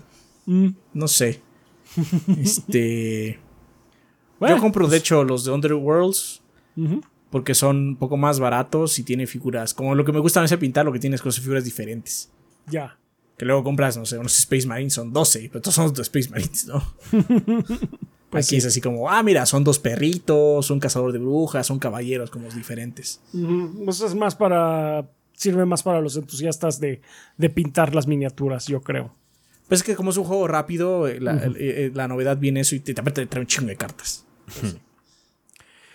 Ok, continuando. X-Wing vive intensos combates espaciales en el universo de Star Wars con miniaturas ya pintadas y listas para jugar. Ven solo o con amigos, no es necesaria experiencia alguna. Te podemos enseñar a jugar de manera gratuita y ver si es la actividad para ti. Y ya si es de tu agrado, nosotros te conseguimos lo que necesites para adentrarte lleno en el juego. Di que vienes del banda guardadora y recibe un refresco de cortesía al solicitar una demostración. Para más información sobre qué días se llevan a cabo los juegos, encuéntranos en Facebook como Let's Play MX o como Let's Play-One en Instagram. O visítanos en calle Niceto Zamacois 92, Colonia Viaducto Piedad, exactamente atrás de la estación del Metro Viaducto, dirección centro en la Ciudad de México. Gracias por todo, gordos. Ven a casa, ven a Let's Play. Muchas gracias, Let's Play. Gracias. RJ, Chávez dice: Hola gorditos y banda, Erika Bryans es conocida como la chica más amable de Bradburg. Su influencia ha tocado a varias vidas, entre ellas las de Eddie Pine, Lucas Frost, Megan Hawkins y Shelby Devon. Durante una fiesta en el bosque, un evento extraño causa que Erika desaparezca del mundo y también de los recuerdos de todos, menos de estos cinco pasajeros, quienes comenzarán a seguir pistas sobre la desaparición, de su amiga, pero al hacerlo se darán cuenta que puede que Erika conociera mucho más de los secretos del pueblo, sobre el terror dormido del lugar, y que quizás hay secretos que estarían mejor ocultos. Bienvenidos a Bradburg, mi libro de terror. Está disponible para todos en Amazon, pero para la banda gordeadora que se contacte conmigo a mi Instagram rjchaves96 podrán adquirir el libro a un precio preferencial. No lo duden, banda, si les gusta el terror, Stephen King, Lovecraft o el mundo de control y Alan Wake, aquí hay mucha inspiración de eso. Y próximamente saldrá la versión en inglés por si quieren ser espantados en English. Gracias por- de nuevo a toda la banda que ella se animó a hacer este viaje con el conductor y los pasajeros. Espero que más deciden tomarlo. Gracias por todo, gorditos, eh, porque sé que estos meses han estado pesados, pero los amamos. porque aún así han sacado las reseñas? Gracias. Gracias, tía RJ Chávez. Gracias. Qué Soy muy- juegos. Sí. Soy Soy muy buenos, afortunadamente. Eh, bueno, Sí, por- la gran mayoría. Sí, excepto ahí eh, el Chaps. Le tocó uno culerón. El sábado, pues ya sabes, estaba mal. O sea, ese no fue sorpresa. Sí. Pero ah, la verdad es que nos ha tocado. O sea, sí estaba muy pesado en algunas situaciones. Pero se ha eliminado en algunos sectores porque no estado buenos los juegos. Eso siempre es grato. Sí. Sí. Pero bueno. Este, bueno, continuando con Soy Mudo, nos dice: Hola gordos y bandas, somos Isasi y Eduardo, agentes especializados en Disney y Universal. Juntos eh, somos magia con nosotros y podemos ayudarte a cumplir tu deseo de visitar, tu sueño de visitar los parques temáticos. Conviértete en un, superhéroe en Avengers Campus o Disneyland California o escapa de Voldemort en Universal Studios Florida. Manejamos precios oficiales, es decir, pagarás lo mismo que al hacerlo por tu cuenta, pero con nosotros recibes una guía, recomendaciones, asesoría y acompañamiento durante todo tu viaje. Además, contamos con plan de pagos, reserva con 200 dólares y termina de pagar 30 días antes de tu viaje. Nos puedes encontrar en Instagram como arroba magia con nosotros, así todo pegado y como suena. Y si requieres más información, mándanos mensaje directo o llena el formulario en nuestro perfil. Pregunta, ¿cómo combatir las ganas de comprar un título que sabes que por el poco tiempo que tienes disponible no le vas a poder dedicar las horas necesarias para terminarlo? Pero el hype te está matando. Últimamente me pasa que no puedo avanzar mucho en los juegos largos y termino dejándolos. Pues depende mucho de si aprecias o no aprecias ese gusto que le saques a los juegos a final de cuentas y si no está siendo un problema financiero para ti. Si Sí, te puedes dar el gusto, aunque puedas jugar nada más 6 horas, 8 horas del juego de Spider-Man, por ejemplo, y no lo vayas a terminar, pues siento que aún así vale la pena para que tú te relajes y lo disfrutes. Sí. Es lo que Sí, siempre sí. les hemos dicho, jugar tiene que ser un acto de disfrute, banda. No tiene que ser una obligación o tarea, no se sientan mortificados porque no pueden terminar algo. Sáquenle a los juegos lo que puedan sacarles y que les sirva, les sea útil para que su existencia sea más placentera. Ya ustedes, eh, si, por ejemplo, si a ti no te gusta esta situación porque sientes que no la estás disfrutando y demás, simplemente trata de detenerte. Trata de Sí. bloquear eh, noticias o demás de juegos y demás para que no te hypees demasiado y hagas el gasto. Pero si realmente no es un problema para ti y el poco tiempo que le dediques a los juegos, no importando que sea poco y que no los termines, lo disfrutas y te sirve para relajarte, para desconectarte, para entretenerte, yo siento que no es un problema. Nada más entraste a, a- a la gran mayoría, a ese número enorme de personas que no acaban los juegos. Sí, muchas personas, muchas más personas no acaban los juegos. Sí. Efectivamente. También, o sea, pinches juegos cada vez están más largos. Sí, sí, sí. Creo que ya después del fenómeno Valhalla ha habido un poquito de eh, mesura en algunas eh, de, de parte de algunas eh, compañías, pero sí, indudablemente los juegos pueden llegar a ser estúpidamente largos. Muchas gracias a todos y recuerden que para sus vacaciones magia con nosotros. Muchas gracias. No, pues muchas gracias a ustedes. Gracias. Soy mudo. Sertroid.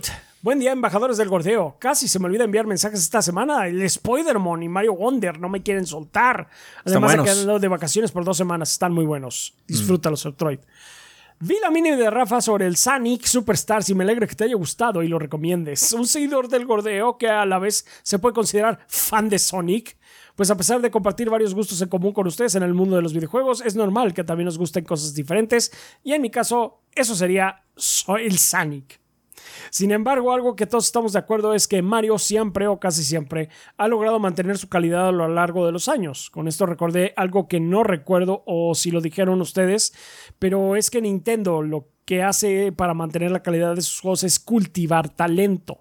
¿Cómo creen ustedes que la gran N es capaz de cultivar el talento dentro de sus estudios para garantizar la mejor calidad posible en sus videojuegos? No despide gente cada que termine un proyecto. Así de No fácil. despide gente a cada rato. Así es. es lo que decían. Realmente alimenta su factor de desarrollo al dejar que sus estudios y las personas que están trabajando ahí dentro maduren. O- Perdón, eh, de- Oh, sí, no, esa- es que no vamos a alcanzar la meta. Despide a todo mundo para que la alcancemos. Eso no lo hace Nintendo. O, o sí despido, o sea, no estamos No, que no claro, claro, pero, Pero- estamos hablando de que sí no tiene una cultura de, de básicamente correr a las personas cuando no se Cuando ya no las necesita. Es Cuando que ya sacó no el proyecto todo el mundo a la chingada. No, esto sacó el proyecto que hay que hacer nuevo, hay que cultivar eso. Eso también, y pues eh, la gente parece estar contenta más o menos ahí, por lo menos los, los este, developers de, de alto rango. eh, leí, no sé qué tan cierto sea, y no sé qué tan bien lo estoy diciendo yo ahorita, que de las eh, cinco personas que trabajaron originalmente en el primer Super Mario, cuatro trabajaron también en el Mario Wonder. Quizás como de, de, de consejeros y demás, pero pues ahí estuvieron también. Mm. Entonces, pues sí, es, es- esa longevidad la que da. También, o sea, no es, Nintendo no es una compañía libre de, de controversia. Ha habido algunas controversias, por ejemplo, en Nintendo of America, con un poquito de maltrato a empleados en algunas situaciones. Empresas así de grandes es inevitable que tengan problemas, pero Ah, por lo general la reputación de Nintendo es positiva. no te echa. Ajá. Y no aparte echa. no te echa y no hay incertidumbre de trabajo y se cultiva mucho el talento. Y saben que ustedes son el equipo que van a hacer Mario. O ¿Qué quieren hacer ahora? No, es que quiero hacer esto y bla, bla, bla. Vamos a hacer aquello. Vamos a cambiar esto, la cosa y bla, bla, bla. Tenemos esta idea y queremos cultivar. Y Nintendo dice que sí. A veces fallan. Hay juegos que no salen chidos.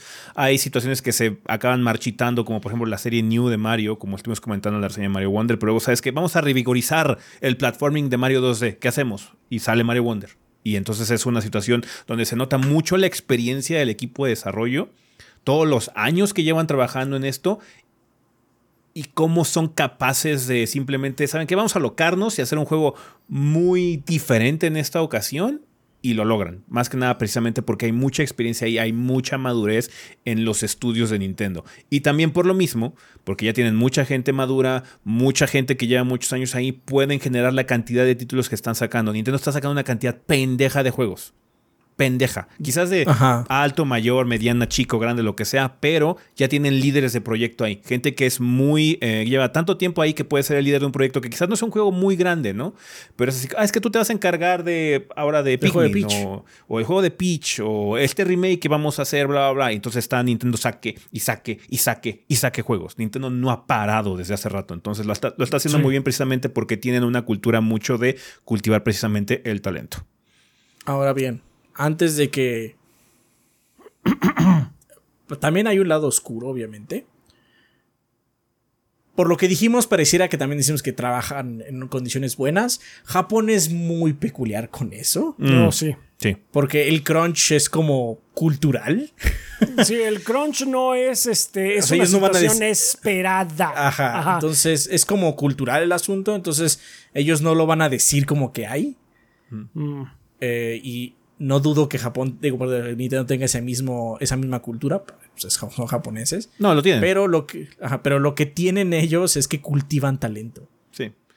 A veces tienen, eh, eh, por lo mismo, luego hay épocas donde sus juegos están pedorrones. Aceptemos. O sea, la época de Wii, de Wii Music estuvo cabrona.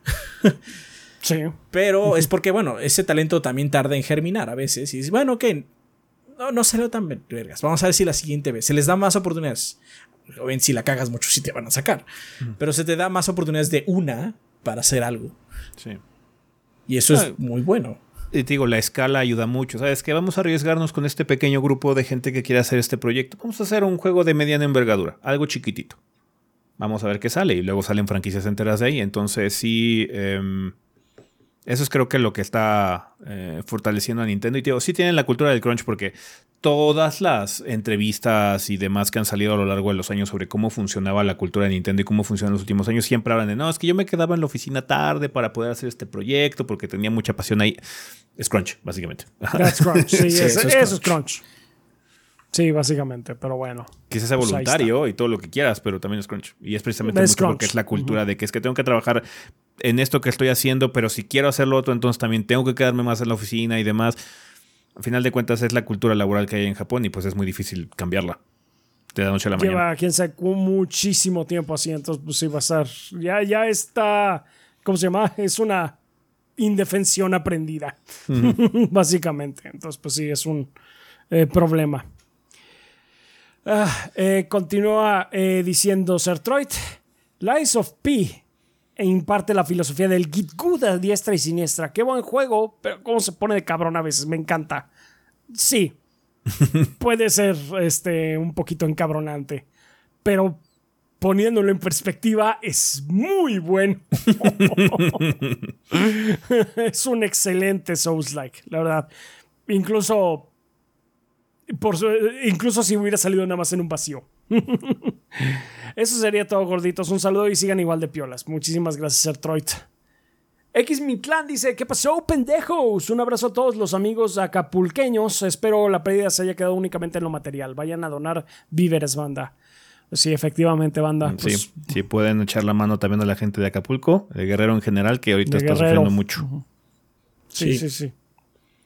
Un, un saludo a todos este, nuestros amigos acapulqueños y guerrerenses. Mucho ánimo. Ánimo.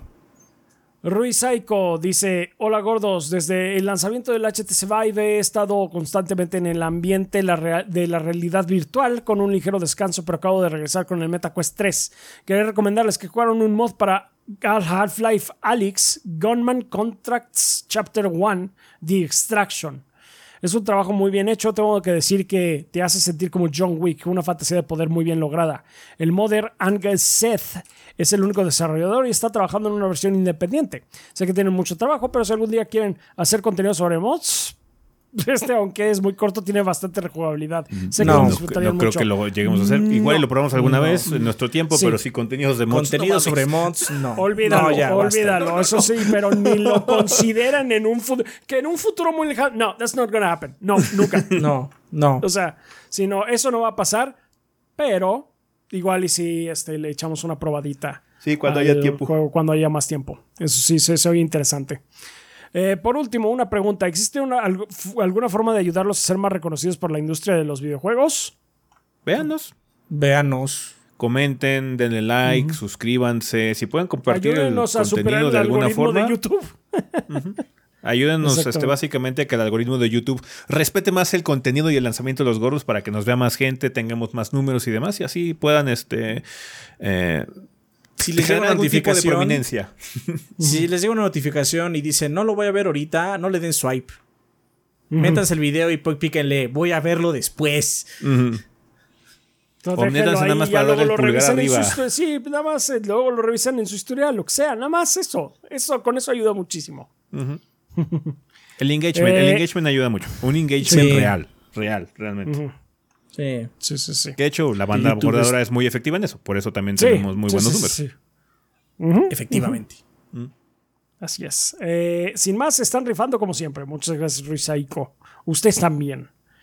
Eh, Aladdin Sane dice que hay gordos. La, la verdad valoro mucho su trabajo estas semanas llenas de títulos excelentes. Y como lo comentó Sakurai, es una lástima que títulos tan buenos aparezcan a la vez. Con cosas como Sao y Sonic no son que cosas que vemos todos los años. Y un momento, juegos equivocados. Sí.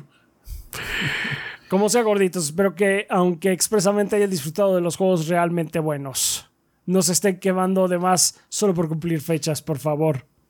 No. O sea, ya llegamos a la, a la noción de que no vamos a cumplir todos los embargos. Es imposible. En esta fecha No, deciden ahorita sacar está ridículo, sí. 20 juegos en una semana, así como, no mames.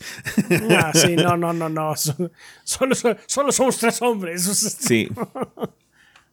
Y ocasionalmente con la ayuda de Kit, pero pues no es todo el tiempo, desgraciadamente. No, aquí también está muy Este, ocupado, entonces nos puede ayudar y nos echa la mano ocupado. bien cabrón cuando se puede, pero Cuando lo pues, él hace, también sí, tiene es un, su es un canal gran alivio, pero... y su vida en general. Sí, su vida normal. Punto. Sí. Postdata, ¿vieron ese juego de King Kong? Estuve en una entrevista para hacer eh, QA, Quality Este, Assurance de esa empresa aquí en Chile. No me contactaron para confirmarme nada, pero sí que necesitan gente ahí. No mames. No creo que hubiera hecho mucha diferencia, no porque los de Cuba no hagan bien su trabajo, yo creo que claramente ignoraron Cuba. Les valió verga, sí. no importa Oiga, lo que les este, dijera. Este juego no funciona. Ah, aprobado entonces. Qué bueno que me dices. Sale mañana. No va a haber reseña de eso, banda, por cierto. Sí, no, no, no, no, no, ¿para qué? El único juego que estamos dispuestos a ver qué tan bodrioso está es el de Robocop. Vamos a ver. Esa, Podría estar muy bueno, igual podría estar podría, estar bueno. bien, podría estar bien, podría estar me, o podría ser un- una basura. Pero creemos que va a dejar hue- huella a su paso, de alguna forma. De alguna forma habrá huellas. De alguna forma habrá huella. Está bien. Ah, eh, sin más, un saludo gordito, se les quiere. Muchas gracias a la de Insane. También nos apoyan este mes, aunque no nos dejaron mensaje, Jojo Manito, Lilith94, Tigre Negro, Murdoch, El Witcher, Iván Delgado Bravo, Normandius96, Esteban Reina, Tokotsu Bob, Elmo de Kaiser, Selmonelo, Verdevete, Miguel Ángel de Riquer, Raúl Fuentes, Bleeding Beetle, Mr. Fly 21, Jonis Vergara, Guillermo Contreras, Kionashi, Mapachito Sarnoso, Diego Monroy Fraustro, Mario Montenegro, Obed, Eric Centeno, Bob Gomers, Pedro Alberto Ramírez Arciniega, Eric Heredia Olea, Percival Álvarez, Aaron Álvarez, Gazde, Muy Cronos, Hideiki, Armando Sánchez, Denis Flores, Shadow Ryujin, Esmin Zamora, Pablo Manuel Valenzuela Ochoa, Carótido y Esteban Meneses. Muchas gracias a todos nuestros Lord Bombones que nos apoyan con cantidades eh, de 20 dólares o más y nos ayudan muchísimo a que a tanto Adrián como yo podamos seguir viviendo de esto del gordeo. Igualmente queremos eh, también agradecerles eh, a todos nuestros Patreons en general que con cantidades tan esperamos manejables como lo es un dólar al, al mes, que son 20, 25 pesos de, de del humor que se encuentre Patreon para hacer la traducción ese día. Eh, también nos ayudan muchísimo. Ya saben que es como invitarnos al mes unos chocorroles a Adrián o un café a mí. Eh, y pues eh, nos apoyan mucho con eso. También a la banda de YouTube les queremos dar las gracias. Ahí quienes nos estén viendo en el estreno de esto. Eh, pues gracias por, por andarnos viendo. Los, les mandamos un saludo desde el pasado. Porque pues no está en vivo. Nomás es, es estreno eh, de YouTube. También si nos mandan un super sticker, un super gracias o se unen al canal o regalan igual una eh, un seguimiento, una suscripción, también nos ayudan muchísimo con eso. También igual a nuestros eh, seguidores ahí en, en Twitch, nos- eh, los que nos ven, nos siguen y también se suscriben, también nos ayudan mucho. Esta semana, mm, de hecho el fin de semana eh, pasado, Sí, eh, antes de que empecemos con eso, banda, hubo un cambio con las políticas de Twitch. ah, de hecho, Ya podemos hacer co-stream en YouTube y en Twitch al mismo tiempo. ¿Qué tan interesada está la gente de YouTube que no quiere entrar de plano a Twitch para nada? En que hagamos en streams también aquí en YouTube. Por favor, coméntenos eso en el, si quieren, en el tema de la semana. casual, ¿no? No me gustaría hacerlo en el casual porque el casual tiene menos números. O sea, estaría dispuesto a streamear en el canal principal para que venga más gente y la gente se entere. Y aún así seguir subiendo las repeticiones al canal casual. Básicamente eliminarlas del canal principal. Porque, por lo menos de principio, para que la gente como que entre en conciencia de que estamos transmitiendo también en YouTube, porque el canal casual, el problema que tiene es que es mucho más chico que el principal. Entonces igual sí, y pero, estamos en las mismas. Sí. Es que cuando borras videos, YouTube también te penaliza, cuando te quita algunas cosas. No sería borrarlo, sería ponerlos en privado. En ese sentido. Porque hay varios canales que lo hacen. Hay muchos streamers que sigo que streaman en YouTube que hacen precisamente eso. Eh, si tienen seccionado como que su sección para, para repetición y el otro básicamente no lo promocionan. Está ahí en el canal, en ese sentido lo puedes acceder eh, básicamente como no listado en una playlist o algo así, pero la repetición como que se promociona en YouTube está en otro canal. Entonces, hay formas de hacerlo. No sería la forma que lo haríamos necesariamente, tendríamos que discutirlo eh, de alguna forma para ver si sí se hace o no se hace, o si prefieren que sigamos con nuestro plan que teníamos hace rato que les habíamos comentado de quizás ya el año que entra ver cómo hacer algunos shows en streaming en YouTube. Básicamente mantener gameplay como está ahorita en Twitch y otras cosas eh, en YouTube, ¿no? Por ejemplo, al tratar de hacer los Yabais, algunas otras cosas en vivos que se vayan a hacer así en, específicamente en YouTube. Pero pues coméntenos si están interesados o si prefieren que simplemente nos quedemos en Twitch y ahí esté la cosa como siempre, ¿no? Em, más que nada, pues, tomando en consideración los pros y los contras si pueden banda, porque sé que hay mucha gente que dice, ¡sí, hágalo! Y al final de cuentas no toman en cuenta lo que implica realmente eh, andar haciendo el stream en los dos lados. Pero me gustaría saber su opinión y si sí, sí, ¿por qué? Si no, ¿por qué? Porfa. Para ver qué es lo que Sí. piensan ustedes, banda. Porque ahorita estamos en una situación en la que podemos empezar a planear ver qué hacer con YouTube, porque ya se eliminaron muchas restricciones con respecto a eso. tomen eso como el siguiente tema de la semana. Básicamente, si quieren. Sí, si quieren. Este, nos van a ayudar muchísimo si nos pueden eh, apoyar con, con respondiendo esa pregunta, banda. Sí, o sea, por favor. es más que nada para ver cómo está el clima y ya nosotros con esa información discutir qué es lo que quieren, qué es lo que vemos. Si hacemos, por ejemplo, como dice Adrián, el stream directamente en el stream, en el secundario para que ahí se queden las repeticiones y no tengamos que hacer nada más. o hacerlo en el primario para que llegue más gente, porque de hecho ahorita un problema que tiene el casual es que no tiene activadas las opciones de monetización en YouTube. Entonces hay que tomar esas cosas en cuenta.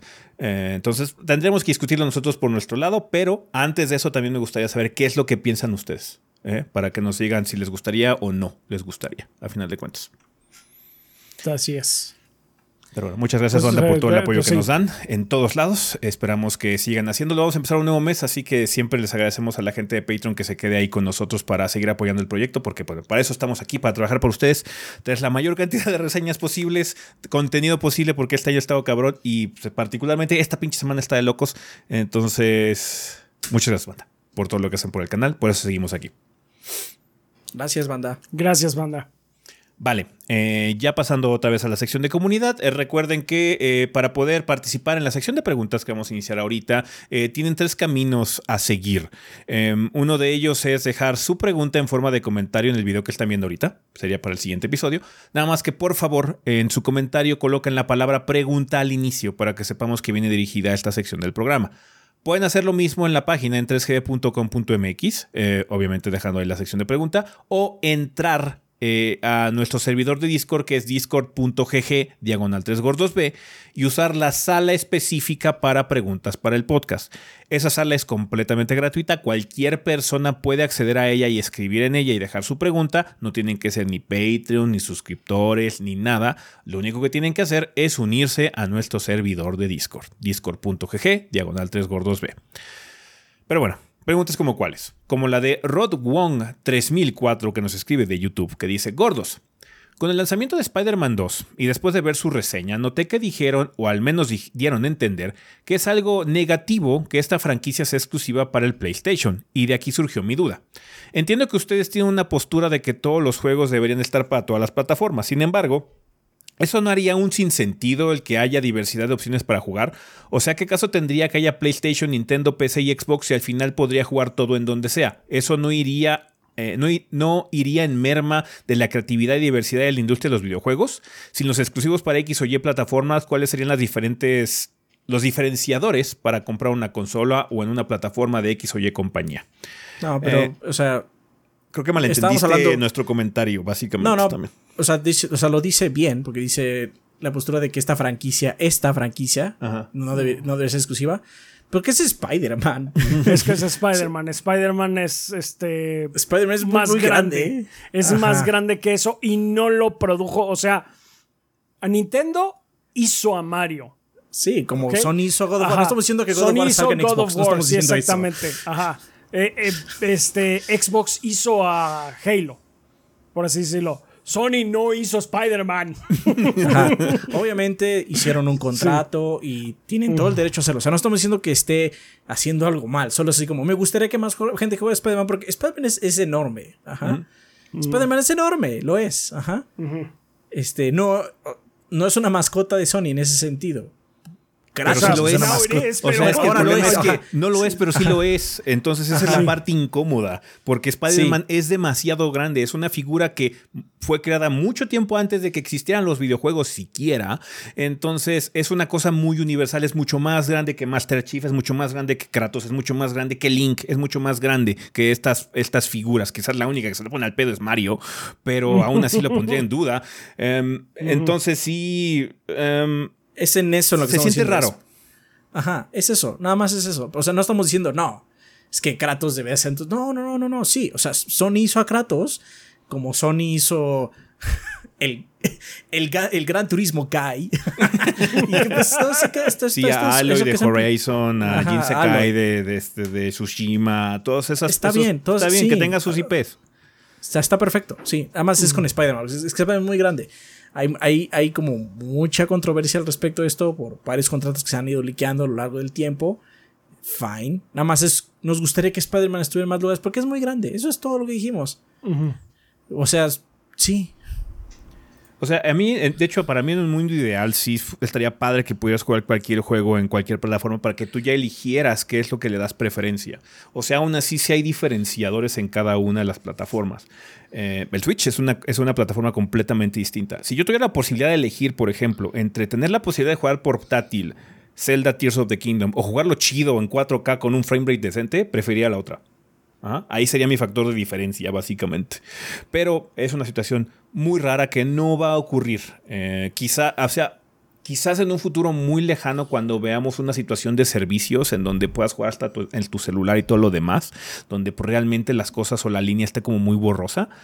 Pero o sea, no vería algo malo con respecto a la situación de, de, competencia, ¿no? Eh, e innovación, porque a final de cuentas, en un mercado tan abierto, eh, tendrías básicamente que hacer un producto de buena calidad para que pudiera llamar la atención a final de cuentas y pues eso motiva o incentiva. Ahorita lo que tenemos nada más son barreras en muchos sentidos, eh, que quieras o no, a pesar de que muchas de las personalidades que estén diciendo de que, ah, es que queremos que jueguen más personas, a.k.a. Phil Spencer, dicen, no, es que nosotros queremos que la gente juegue donde quiera, pero vamos a hacer The Elder Scrolls 6 exclusivo.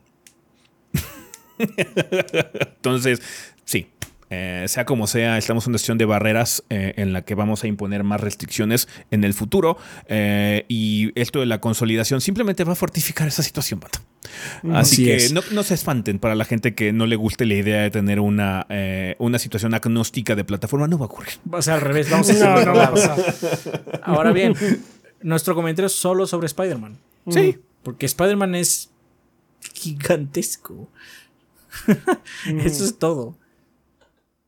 Como lo pusiste tú, este Rod, Rod Wong.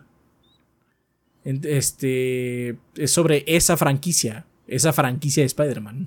Particularmente. Sí, o sea Nada que- más. No estamos hablando de que God of War que venga al Switch. No, no va a pasar. o sea, no, somos estúpidos. No va Sí, a pasar. tampoco. Pero es que sí, o sea. Es que siente raro. ¿A poco no es raro que Spider-Man sea una mascota, Mascota de de PlayStation? Sony. Sí, Sí, es muy es raro. extraño. Ah, El juego está chingón. Sí. Pero bueno, o sea, es eso. Eh, saludos y, y mucho éxito, gordos. Muchas gracias, este Rodbone, por la pregunta. Gracias. Nos escribe Elira Weón de Discord que dice: Hola gordos, recientemente Capcom confirmó que Street Fighter VI vendió 2.5 millones de unidades, lo cual para ellos fue un rotundo éxito. Lo cual me hizo reflexionar sobre los eh, presupuestos de los juegos, ya que los juegos como Final 16, que vendió 3 millones de copias eh, en un mes, estaba en un limbo donde no se sabía si era fracaso o éxito. Eh, que eso es mentira, realmente Square Enix salió a confirmar que cumplió las expectativas. No las rompió en el sentido, pero cumplió las expectativas Final Fantasy XVI. El problema es que hubo mucha incertidumbre que se generó a partir de mucho clickbait, mucho este artículo clickbait para llamar la atención y generar tráfico. Entonces, Square Enix, la postura oficial que ellos tienen y que han comentado es que cumplió con las expectativas Final Fantasy XVI. No, no la rompió en ese sentido, ahí sí podríamos decir que hay una situación en la que ellos esperaban quizás más, pero por lo menos cumplió las expectativas básicas de, de ventas y demás, ¿no? Em, o luego Atlus que dice que algunos juegos vendieron 800 mil copias y era un éxito. ¿Qué hace que el presupuesto de un juego sea tan alto o bajo? ¿Por qué las expectativas de ventas en Occidente y Japón son tan dispares? Saludos. Porque los presupuestos son muy diferentes, bro. Son diferentes. Todo empieza en el presupuesto. Cuando Hace- su. Es lo, que, es lo que hablamos, de hecho, con lo de Sao de hace el principio, Sí, que, a- que hizo un pinche rato- juego de 50 centavos para ganar 5 pesos. Entonces es una victoria, güey, no mames. Ajá, sí. o sea, todo es del presupuesto. Todo es el presupuesto. Y la neta, o sea, ahora Atlus hace juegos grandes. Ahora. Pero siendo muy sinceros, Atlus siempre ha sido un desarrollador de segunda que ahora ha crecido porque ha ganado, pero es de segunda en cuestiones gráficas, en cuestiones de eh, eh, escala. Ajá. No estoy diciendo que son de segunda en historia ni de calidad de juegos, porque sus juegos son- tienen mucha calidad, son muy padres. Pero en cuestión de presupuesto, pues eran los segundones. ¿Por qué? Porque sabían Si que iban quieres, a para vender- que no suene tan agresivo, llamémoslo Tier B. Ajá, bueno, era, clase B. Entonces gastaban medio millón porque iban a vender 200 mil copias. Sabían lo que iban a vender. De hecho, ahí los más rudos son los de NIS. Que los de NIS sacan un huevo de juegos y siguen ahí. Y sa- sabemos que venden nada, pero saben cuánto. Y bueno, pues, ok, ¿cuánto vas a vender? 100 mil copias. Bien, no podemos pasar nuestro presupuesto, no podemos sea lo que sea, tiene que cumplir este presupuesto. El problema es que también en Occidente, eso pasa mucho en Japón. En Occidente lo que pasa es que la gente siempre quiere ir a la luna. Es muy de este, este lado decir, es que tenemos que hacerlo, tienes que ir, lo más grande posible hasta la luna, perro. Y el problema de eso es que eso infla los números. Y dices, ¿cómo, cómo haces que ir a la luna hay dos formas y generalmente los estudios occidentales lo hacen de las dos, que es echándole mucho dinero al desarrollo, a pesar de que luego no funciona, Anthem, este, y haciendo mucha publicidad. La publicidad es cara. Especialmente si no tienes como una buena estrategia. Simplemente es publicidad por todos lados. En todos lados ves. Eso es caro. De hecho, me acuerdo que en, el, en la época del Play 3 o en el Play 4, alguna vez dijeron que hay algunos juegos de muy alta envergadura que el presupuesto de comercialización es el mismo que de desarrollo, ¿no? Entonces te gastaste el doble en hacerlo, básicamente. Entonces, ahí el problema es ese. El presupuesto que él pusieron. Los juegos de SAO son baratísimos. La neta son baratos. Y van a vender mucho, ya le saben, ¿no? van a vender mucho para su escala. Ajá, por eso tampoco venden millones y millones y millones. No, no, no. O sea, venden lo que necesitan vender, ¿no? Por eso Atlus, cuando salió Persona 5, explotó. Así como estamos vendiendo mucho más de lo esperado, muchísimo más de lo esperado, ¿no? Que eso fue muy bueno. De hecho, por eso tenemos ahora el remake del 3 que viene que se ve hermoso, ¿no? Le están metiendo más presupuesto a su trabajo también. ¿Por qué? Porque las expectativas cambian. From es igual. O sea, es muy diferente Demons a Elden. O sea, vean el recorrido de... E, eso es presupuesto. Obviamente tiene que ver mucho también la experiencia del estudio, pero también es dinero que se le invierte al trabajo. Más tiempo de pulimiento, más tiempo para los diseñadores, más tiempo, porque eso el tiempo es dinero porque le pagas al desarrollador su sueldo mensual o quincenal, yo qué sé, ¿no? No, de hecho, ahorita, ahorita no hemos recibido anuncio de Persona 6. Todo ese tiempo que llevamos sin saber de Persona 6 es dinero que se está invirtiendo constantemente, mes con mes, a todo. Instalación, software y salarios de trabajadores. Eso es parte del presupuesto también de los juegos. Entonces, todo eso, el tiempo, la escala, lo que se hace, tiene que combinar para al final obtener un producto que haya costado una cantidad X y puedas obtener una ganancia X más algo para que se pueda justificar. Entonces, pues, por lo mismo, Square hace algunos años decía es que si Tomb Raider no vende 10 millones, no nos salimos. Pero, ¿se acuerdan cuántos anuncios hubo de, de Doom Raider? Muchos, muchos. Se infló el presupuesto. Ya han ido mejorando y se ve que tiene expectativas un poco medidas. Con Final, como bien dijo Ezequiel, dijeron, está en el cuadro. Sí. No explotó, lástima. No rompió. Nada más. Ajá. E-, entonces es eso, pues el presupuesto que saben que van a gastar contra lo que se va a ganar. Por eso también luego salen productos chafas. Porque saben que van a vender con un mínimo. Tienen otro gancho. Los juegos de anime, los juegos licenciados tienen otro gancho. Sí, es un gancho muy diferente. Nosotros lo reseñamos para ustedes que juegan. No lo reseñamos para la gente que es fan. Porque no, no hay reseña que les vaya a satisfacer. No tienes que satisfacer su curiosidad de si el juego está bueno o no. La única satisfacción que tienen tener es que sea de la propiedad que les gusta punto final. Algunos, estoy generalizando, obviamente hay gente que quiere que esté bueno, pero muchos fans simplemente se lo van a comprar porque dice el nombre de su IP y ya. Y te lo digo como fan de Star Wars, antes había muchos juegos de Star Wars, muchos. Ahora es como raro. Hay uno como cada dos, tres años. Antes había cuatro al año. Y yo jugué muchos que decían Star Wars y los probé por eso. Y estaban malos. Muy malos. Pero los jugué porque decían Star Wars. Sí, pues entonces es, presupuesto. Es presupuesto lo que implica si, si, si sirve o no. Obviamente hay algunos... Eh, es un problema eh, que se está generalizando ahorita en Occidente. Eh, de hecho, Sean Layden, el ex CEO de PlayStation, comentó, hizo una plática al respecto.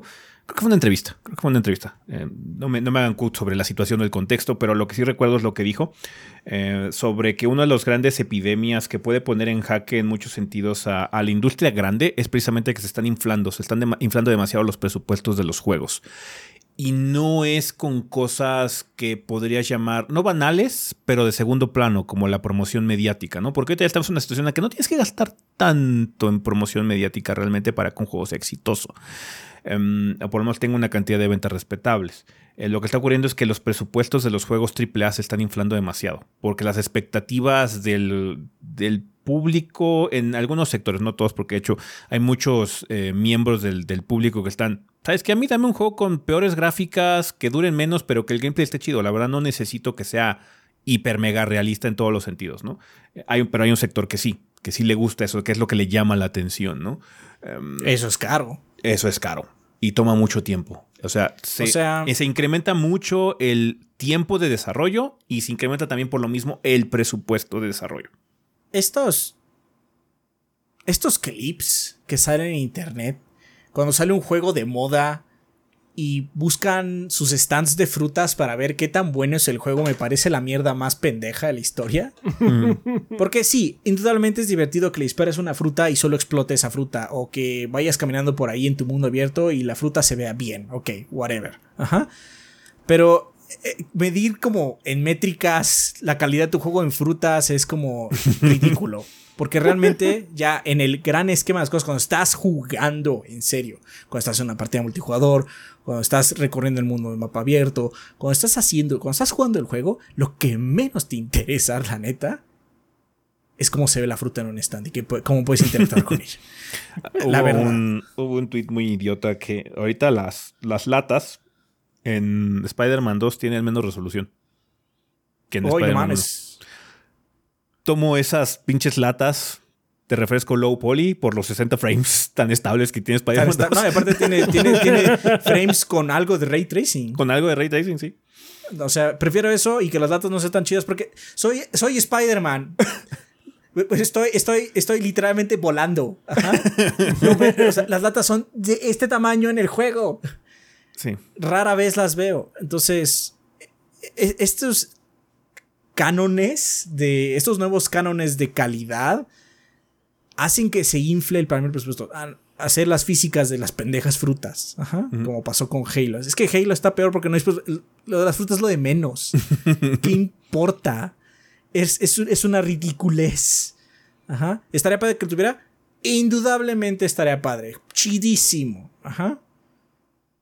Como también los, los pendejas bolas de los eh, caballos que se sean chicas o grandes con el calor, el frío del ambiente de Red Dead. La neta, eso es una idiotez. sí. Sí, sí, Red Dead de por sí ya tiene demasiada realidad para mí. Eso de que tienes que hacer un montón de mierda para bajarte el caballo y sacar tu arma y todo eso, a mí me da una hueva eterna. Red Dead 2 es una obra maestra que no planeo volver a jugar, me da una hueva eterna. No voy a, nunca voy a negar la calidad de obra maestra, pero hermano. Qué hueva jugarlo. Qué, hueva, jugarlo, neta, qué hueva jugarlo. Estoy de acuerdo. Entonces, estos cánones, esta necesidad de que todo sea así, hace que se vuelva caro. No estoy pidiendo también que esto se vea culeros. Tampoco. No, quiero que regresemos a la, Play 3. Eh, de nueva cuenta, regresamos a Nintendo. Ajá. Nintendo tiene sus problemas. Nintendo tiene un problema de plataforma. El Switch ya. Ya necesita, está muriendo en cuanto a performance, ¿no? Pero lo que busca la gente no son gráficos hiperrealistas, realmente quiere algo interesante que hacer, algo divertido que hacer. Mario Wonder es un plataformer 2D que tiene mucha imaginación, no se ve hiperrealista, se ve diferente a los New. Ajá. En ese sentido, nada más se ve diferente. No puede decir mejor, pero se ve diferente a los New. Tiene un diseño artístico diferente. Hay mucha, mucho ingenio y no es un juego que tenga esos problemas de la fruta y las latas y demás. Es lo que necesitamos, es lo que queremos realmente, divertirnos una cantidad decente de horas de calidad nada más, no nada más filler. Ese, por ejemplo, ese, es mi gran problema con Starfield, por ejemplo. Mi gran problema con Starfield son los mil planetas. No necesito mil planetas, me hubiera gustado tener 15 y ya la verga, güey. Que estuvieran bien hechos, que estuvieran divertidos, interesantes de hacer. No me importa el scope tan grande. Eso es parte de la enfermedad que siento que está pasando en AAA. Números. Es que es lo que estábamos hablando. Es que mi mapa es de 300 millones de kilómetros y que hay en su, en su mapa puro desierto. Sí. Procedural. Entonces no me interesa tu pinche mapa de mierda, güey. Entonces, o sea, es eso. Todo eso infla el presupuesto. Todo es presupuesto. Entonces.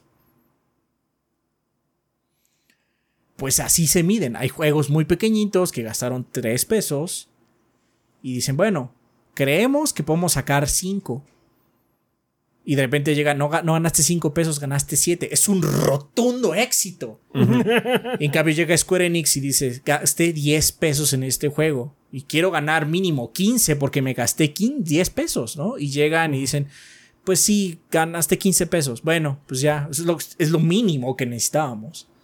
Entonces, Sí. pues las expectativas son muy diferentes. Sí, ganó mucho más que el, que el que gastó nada más dos, ¿no? Realmente en números, pues sí, 15 es más. Pero ¿no? la inversión inicial fue mucho más fue brutal. mucho más. Sí. Y aparte, seguramente el tiempo de desarrollo fue más largo también.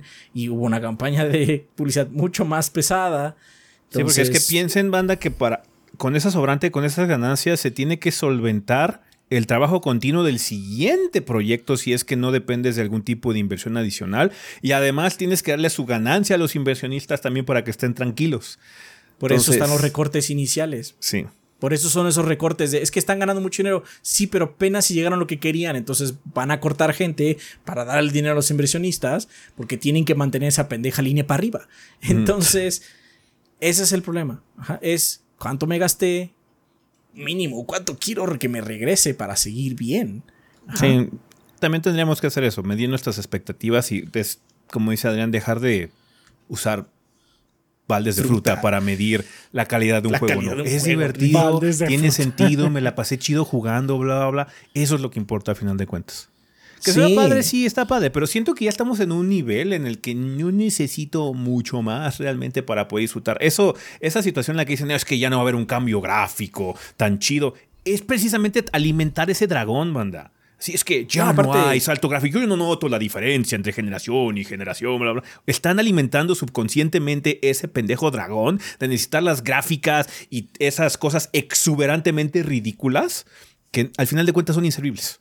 Hay cosas Yo- padres que llegan, como lo del Fast Travel y el SSD, que son cambios radicales y que son Sí, cosas se ve muy bien. notables, muy padres, que se disfrutan y se agradecen. Pero de ahí en fuera, que las latas sean low poly para tener esos 60 FPS, no me importa. Aparte, o sea, cuando la gente dice es que no hay ningún juego que para mí sea next gen todavía. Y yo veo este año con un montón de estudios y un montón de publishers que están sacando sus mejores trabajos hoy. Me, me parece horrible porque lo que ellos quieren es que vuelva a regresar Mario 64. Ese brinco de 2D a 3D tan brutal nunca va a suceder. Y yo lo que estoy viendo es, güey, este estudio hace 13 años sacó un juego que estaba bastante chafón y hoy en día está haciendo una obra maestra. ¿Qué chingados está pasando? Son 13 años de crecer. Y entonces yo lo estoy viendo. Este año está padrísimo porque es el año donde vimos este, florecer muchos estudios. Algunos viejos que les faltaba regresar y lo lograron. Otros que están uniendo heavy hitters en la industria como Atlus y From. Ahora ellos ya son grandes, ya son heavy hitters. O sea, ya la gente dice, Atlus, va a ser algo de Atlus, me interesa. Va a ser algo de From, me interesa. No puede ser que Armored Core siga saliendo en YouTube en recomendaciones. y eso, amo Armored Core, pero no es Armored Core, eso es From. Porque From mueve. Y aparte es un juego chingón, Armored Core está verísimas. Y pero eso es madurar. Y la nueva generación no solo es gráficos, es que el estudio ha llegado a mecánicas chingoncísimas. Nintendo no pudo haber hecho Mario Wonder si hubiera sido el bodrio de New primero.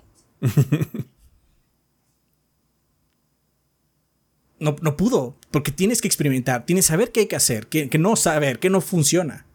No, y de hecho lo mataron, o sea, porque los New empezaron muy bien, pero mató esa línea o esa vertiente cabrón con el tiempo. Fueron bajando de, de emoción, sí. Entonces, a mí me encanta. Este, este 2023 no es Mario 64 y GoldenEye. Esa época ya pasó. Pero, híjole, estamos viendo la culminación de tantos años de trabajo de tantos estudios en un solo año que está. e- e- Es, irreal. Es irreal. O sea, ¿tú, ¿tú creías que un remake de Resident Evil 4 estuviera tan chingón? Perfecto, Adrián, perfecto. Sí, sí, lo que sea. Este, lo, lo creerías si te hubieran dicho hace, se- hace seis años, con el Capcom de hace seis años. Con el ¿lo hubieras Capcom de hace seis años, no. De No, hecho, lo que me ¿por hubiera preocupado más es el estilo visual. Porque Capcom Por- hace seis eh, años no tenía esa madurez y ya encontraron por fin con el Unreal Engine un estilo gráfico muy de Capcom. Su madurez. O sea, no mames, este año está de locos, no porque los juegos estén buenos, obviamente también es por eso, pero es porque los estudios están en su prime. Todos convergieron, está vergas. Sí. Todos son next gen. Pero bueno, yo lo mido así. Hay gente que lo mide con frutas. Chingón. Ah, perfecto, muchas gracias Lira por tu pregunta. Nos escribe también Ángel Alarcón 8918 que dice hola mis hermosos y sensuales gordos. Es pregunta para Adrián. Hablando de Sao y sus juegos, ¿qué sientes Adrián de que el próximo será el último juego de Sao que reseñarás? Ese fantasma por fin te liberará, ya que es el último arco de Sao. Después de este ya no hay más que adaptar. Ojalá cumpla su palabra y que no haya más Sao. hazme la buena. Igual y dicen, bienvenidos al Sao Verso versión 2.0. Así es. Ah, por cierto, chaps, ayer hice una promesa en, en, en, stream. En stream, ¿Y, te involucra? sí le involucra, chaps. oh boy. Hicimos una cláusula a tu contrato de Sonic. Sí. Si sale un Sonic Total War, yo me encargo. ok. Dudo que pase, pero bueno. Si sale un juego de SAO de peleas, tú te encargas, chaps. Tú te encargas. Ok, I guess, sí. Dudo que pase. En el, en el caso de SAO lo veo más o menos o sea, el de es, es, factible, es, es, factible. Podría suceder. El, el, de Sony, bueno, con eso de que Sega siempre cambia la pinche fórmula juego con juego, quién bueno, sabe. O sea, aparte, o sea, Total War es de Sega. O sea, ni siquiera es porque, o sea, Total War es de Sega. Sonic Total War, no mames. pasar una estaría loco. ah, estoy intrigado. ¿Qué es esto? Está bien. Pero bueno, dice, regresemos. Con eso, continuando con Ángel, dice, y ya hablando en serio, y para todos los gordos, Recuerdo que han mencionado anteriormente que sí les gustó el anime de Sao, del cual soy fan también. Ah, yo no he visto Sao. La, solo la primera mitad de la primera temporada, y eso es todo. Y ese es Adrián, porque si ni Adrián ni ese, digo, ni yo ni ese, we don't know shit. Yo, sé cosas de Sao porque Adrián me cuenta. Sí. Sé cómo se llama el personaje principal. Sé que tiene su chica que se llama. ¿Asuna? Ajá. Este, pero ahí está la cosa. O sea, yo nada más he visto la primera temporada. La segunda mitad de la primera temporada es porquería. Y empecé a ver la segunda. Y me fui en el segundo capítulo. Fue así como. ¿Qué porquería es esto? Bye. Este. y no he vuelto a ver más. O sea, lo que sé de Sao es de los juegos. Nada más checo en este, en la descripción del mismo juego te dice, este juego está basado en este arco del anime. Ah, chingón. Y eso es lo que digo en la reseña. Porque yo no vi ese arco, no me interesa. Pero bueno, mi culpa es saber que me guste Sao la mitad de la primera temporada. Eso me jodió por años. Sí. Sí. Fue una de las peores decisiones de tu vida, Adrián. De las em, peores. Continúa diciendo, cada juego que sacaban quería comprarlo como fan y disfrutar las aventuras de Kirito en primera persona, pero siempre salían malos y decidí esperar al próximo, que quizás sí estaría bueno, pero ya se acabaron los arcos y nunca salió ninguno de buena calidad. Recién jugué el demo de Last Recollection que salió este 4 de octubre y con eso tuve suficiente. No pienso tirar mi tiempo en ese bodrio. ¿Por qué consideran que las empresas o creadores de anime no presionen a que sí se haga un buen juego de una IP que ha vendido muchísimo? Los fans merecían al menos un juego decente. ¿Por qué creen que casi todos los juegos muy anime suelen ser muy malos? Muy, suelen ser de malos a muy malos, y con suerte alguno regular no más. Sé que su principal objetivo es vender a través de la IP como tal, pero ya es descarado y un abuso de los fans. Ah, ahí te está respondiendo. o sea, en mis reseñas de SAO, cuando pasa el hype de la banda y todo el mundo dice, ay, sacó una reseña, Adrián, es su juego favorito, aunque claramente la reseña es como, sáquenme de, este, de esta pesadilla. de este infierno eldrico. Después de que acaban esos comentarios y empieza a llegar la gente que realmente está interesada, lo único que llegan son comentarios de odio a mí. No entendiste la serie, no te gusta, está buenísimo, no sé qué estás hablando. Esas personas alimentan estos juegos culeros. Y por lo mismo no, no merecen algo mejor. Por lo mismo no merecen algo mejor. O sea, realmente son para ellos. Y pues, si ellos creen que el sistema culero está chingón, pues y Bandai, Manco dice, ¿quién soy yo para corregirlos? Me costó 50 centavos. Vamos a darles otro, igual de malo. ¿Qué importa? Lo van a comprar. Volvemos al mismo, presupuestos. ¿Para qué me gasto mucho dinero si con poco dinero le saco mucho perro? Aparte, cierto es que si algo hace bien Bandai, es que por lo menos en japonés usa las voces del anime en cuestión. No solo en SAO, en muchas IPs. Naruto, Dragon Ball. Entonces, pues pagarle a los actores eh, que prestan sus voces para estos eh, personajes tan icónicos como Goku, pues, no es barato. Entonces, también tiene que balancear el presupuesto con respecto a los actores de voz y el juego. Porque sí sería muy raro. Para los japoneses, principalmente, que son los que más compran estos juegos, cabe aclarar. Eh, será raro que no estuviera su. Su Seiyu se llaman en Japón. Sí, su Seiyu. Su Seiyu preferido. Estaría- Sería muy raro, ¿no? ¿Por qué no está la voz de. Ay, no sé. Pera-chan. Lo único Pachuca-chan? que, lo único que no. Sí, Pachuca-chan. Lo único que no pagan es la música. Ahí sí se ahorran el dinero. Ah, sí, sí, sí, se el sí no es, le ahí sí no, ahí sí no Eh, le meten. es muy raro que un juego de anime tenga la música del anime. Es muy extraño. Es Mm. que generalmente la, el- el- la música en Japón no es de la compañía que hizo el juego, es de otro dude. Siempre es como del el autor como tal. Es un desmadre ahí. Hecho, Dragon Quest es un pinche desmadre por eso en la música. Pero bueno, eh, es por eso. Lamentablemente tú eres un fan como que, que quiere que los juegos estén bien ah, y que pues es fan, ¿no?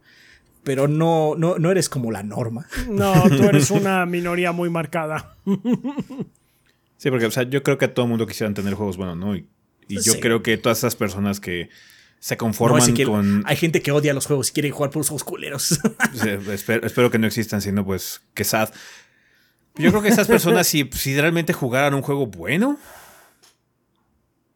el diálogo no se un cuenta. poco. Es que luego no se- igual no, siempre no se darían cuenta también. Mm, es posible, sí. Tienes, tienes razón, sí. Es Eh, que no tiene mi personaje. No, o sea, que tuviera todos los elementos y que mejoraran. No sé, güey, que le echaran un poquito más de ganas. Pues yo he Bueno, escuchado es que quién gente sabe, decir. es que, yo, o yo sea, he escuchado gente pasó. decir que Tenkaichi es mejor que Fighters. Sí, ya pasó, sí, precisamente iba, precisamente iba a comentarte eso, sí, precisamente iba a comentarte Sí. eso.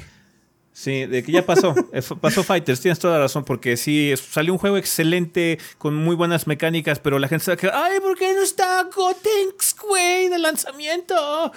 Así como, oh, Dios santo. Tenkaichi es mejor porque ble y así Sí, como, Tenkaichi mames, es mejor porque salen está muy la- perrón. ¿Qué estás Las hablando? 40 fases de Super Saiyajin de Goku. Sí. Sí, ya por eso Sí. es mejor. Tienen Oh. un juego en sus manos que es Sí. brillante y lo Así ven es. como lodo. Y lo vi como lodo y por eso no merecen algo mejor. Ya, ya, ya, ya. True that, true that. es eso. Pero bueno. La, la respuesta es Dragon Ball Fighters. La respuesta es Dragon Ball Fighters. El adendum es, si hay un juego de peleas de sable, toca chaps. Eh, sí, Está bien. Y Sonic Total War. Y si hay un Sonic Total War, yo me lo he hecho. Ojalá si salga. Sí se me antojaría un Sonic Total War, nada más por los loles. I would be intrigued. Yo mismo estar intrigado. Ah. Bueno. Bueno, banda, muchísimas gracias por sus preguntas. Gracias por eh, dejarlas aquí eh, para que contestemos. Ojalá podamos contar con ellas por el siguiente episodio. Y pues bueno, banda, vamos a terminar ya este desmadre. Así que a despedidas.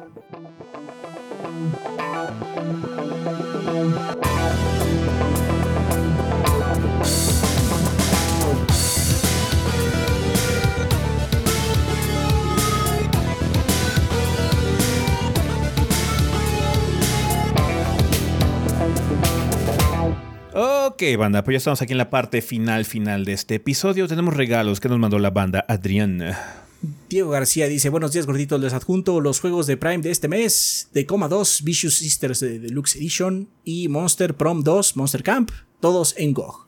Aprovechando, Adrián, gracias a ti empecé a jugar Dove Romantic y estoy muy a gusto. ¿Has visto que existe el juego de mesa? Yo lo pude conseguir y es, a mi parecer, todavía más divertido que el digital. ¿Te ves jugándolo? No soy una persona de juegos de mesa. Eh, pero fíjate que sí me intrigaría tener el Dove Romantic. que es cute. Cute, sí. Está bien. Pues bueno, banda, muchísimas gracias por los regalos. Eh, van a estar en nuestra cuenta de Twitter eh, eh, en lo largo- a lo largo de los siguientes días. Eh, ¿Tenemos algo que recomendar? Spoilerman. Aparte del obvio, eso, o sea, aparte del obvio. A mí me tocó Sao, así que claramente no. Y a mí me tocó Lords of the Fallen. Ah, no se lo merece. Bueno, yo sí les recomiendo el Seven Guest Banda, ya lo comenté al inicio. Para la gente que tenga VR, o sea, Hay juegos, hay muchos juegos de VR que salen constantemente, pero no sé realmente cómo está la situación de calidad. Este, por lo menos, eh, eh, está bastante interesante, que sí, por circunstancias de, de, PR y demás, me tocó checarlo. Está bastante entretenido. Así que vean la mini reseña de Seven Guests VR para ver si les llama la atención o es algo que puede ser interesante para ustedes en el reino de la realidad virtual. Y pues obviamente Spider-Man 2, que lo recomendamos bastante. Em, un juego que en, particular eh, hubo mucha gente que estuvo comentando, por ejemplo, en la reseña que no hablamos de los bugs y demás, pero es porque no, no salió ninguno. Tuvimos una experiencia quizás muy suertuda, no sé, mm. pero sí, no, no comentamos de nada de eso porque nosotros no nos pasó nada. Sí, no, no me pasó nada. No, aparte hicimos stream de tres horas y no hubo ni uno. Sí, entonces, em, solo podemos comentar lo que a nosotros nos pase, banda. Eh, entonces, a nosotros, de nuestro ver, de nuestro círculo, nuestro muestreo, está muy bien. Ajá. Eh, por eso no, no, mencionamos ningún tipo de aspecto negativo en esa, en, esa, situación. Por lo mismo lo recomendamos bastante. Sentimos que es una muy buena secuela de la evolución que hizo Insomniac a lo largo de sus títulos que han sacado de Spider-Man. Em, Está muy padre. Es, es, algo que es muy impresionante también técnicamente. El fast travel, el web swing, cómo maneja Insomniac en la ciudad, cómo te mueves por ella, la calidad de los edificios, todo está muy padre. Y narrativamente creo que es el esfuerzo más loable que ha hecho Insomniac con estos personajes de Marvel. Así que eh, tienen mucho para disfrutar en ese juego, banda. Así que por favor, chequenlo cuando puedan eh, en el PlayStation 5 de momento. Igual y eventualmente también hay versión de PC. Ojalá que sí sea el caso y que no llegue tan tarde. Vale, eh, pues bueno, banda, muchísimas gracias por todo su apoyo a través de plataformas como Patreon, Twitch eh, y también aquí en YouTube, eh, que usan las opciones de monetización. Muchas gracias por todo lo que hacen por el proyecto. Apreciamos enormemente sus contribuciones. también, banda, por favor, escuchen la versión en audio de este programa a través de plataformas como Spotify, Podbean. Em, Apple Podcast y demás. Un saludo a toda la gente que también nos escucha nada más. Y pues vergas, muchísimas gracias por todo lo que hacen por el proyecto banda, muchas gracias por otro mes, ya vamos a empezar noviembre, va a haber mucho contenido banda, va a haber muchas minis eh, que vienen en camino porque hay muchos títulos chiquititos eh, que pues hay que checarlos indudablemente, así que vamos a estar cargados de trabajo en las siguientes semanas. Y pues sí, solo estén al pendiente del canal, Suscríbanse si no se han suscrito, échenos un pulgarcito arriba, siempre ayuda, algún comentario, nos ayuda también con el algoritmo, para que no se pierdan los videos ahí en el mar, en el océano que es YouTube. ¿Va que va? Pues chingón. Pensamiento final. Digan no a las frutas. Sí. No a las frutas digitales. No a las frutas. No al medidor fruta, supongo, al medidor, fruta. No midan sus juegos en frutas, por favor. Ni en latas de refresco con baja resolución. Y también nuevamente un saludo, un abrazo y mucho ánimo a la gente de, Guerrero. mucha este, suerte. Si está dentro de mucha suerte y si está dentro de sus posibilidades, pues apoyen banda dentro de lo que puedan. Así, es. Bueno, pues con eso terminamos este episodio, banda. Muchísimas gracias por estar aquí con nosotros. Un saludo donde quiera que estén y nosotros nos vamos. Bye. Bye. Bye.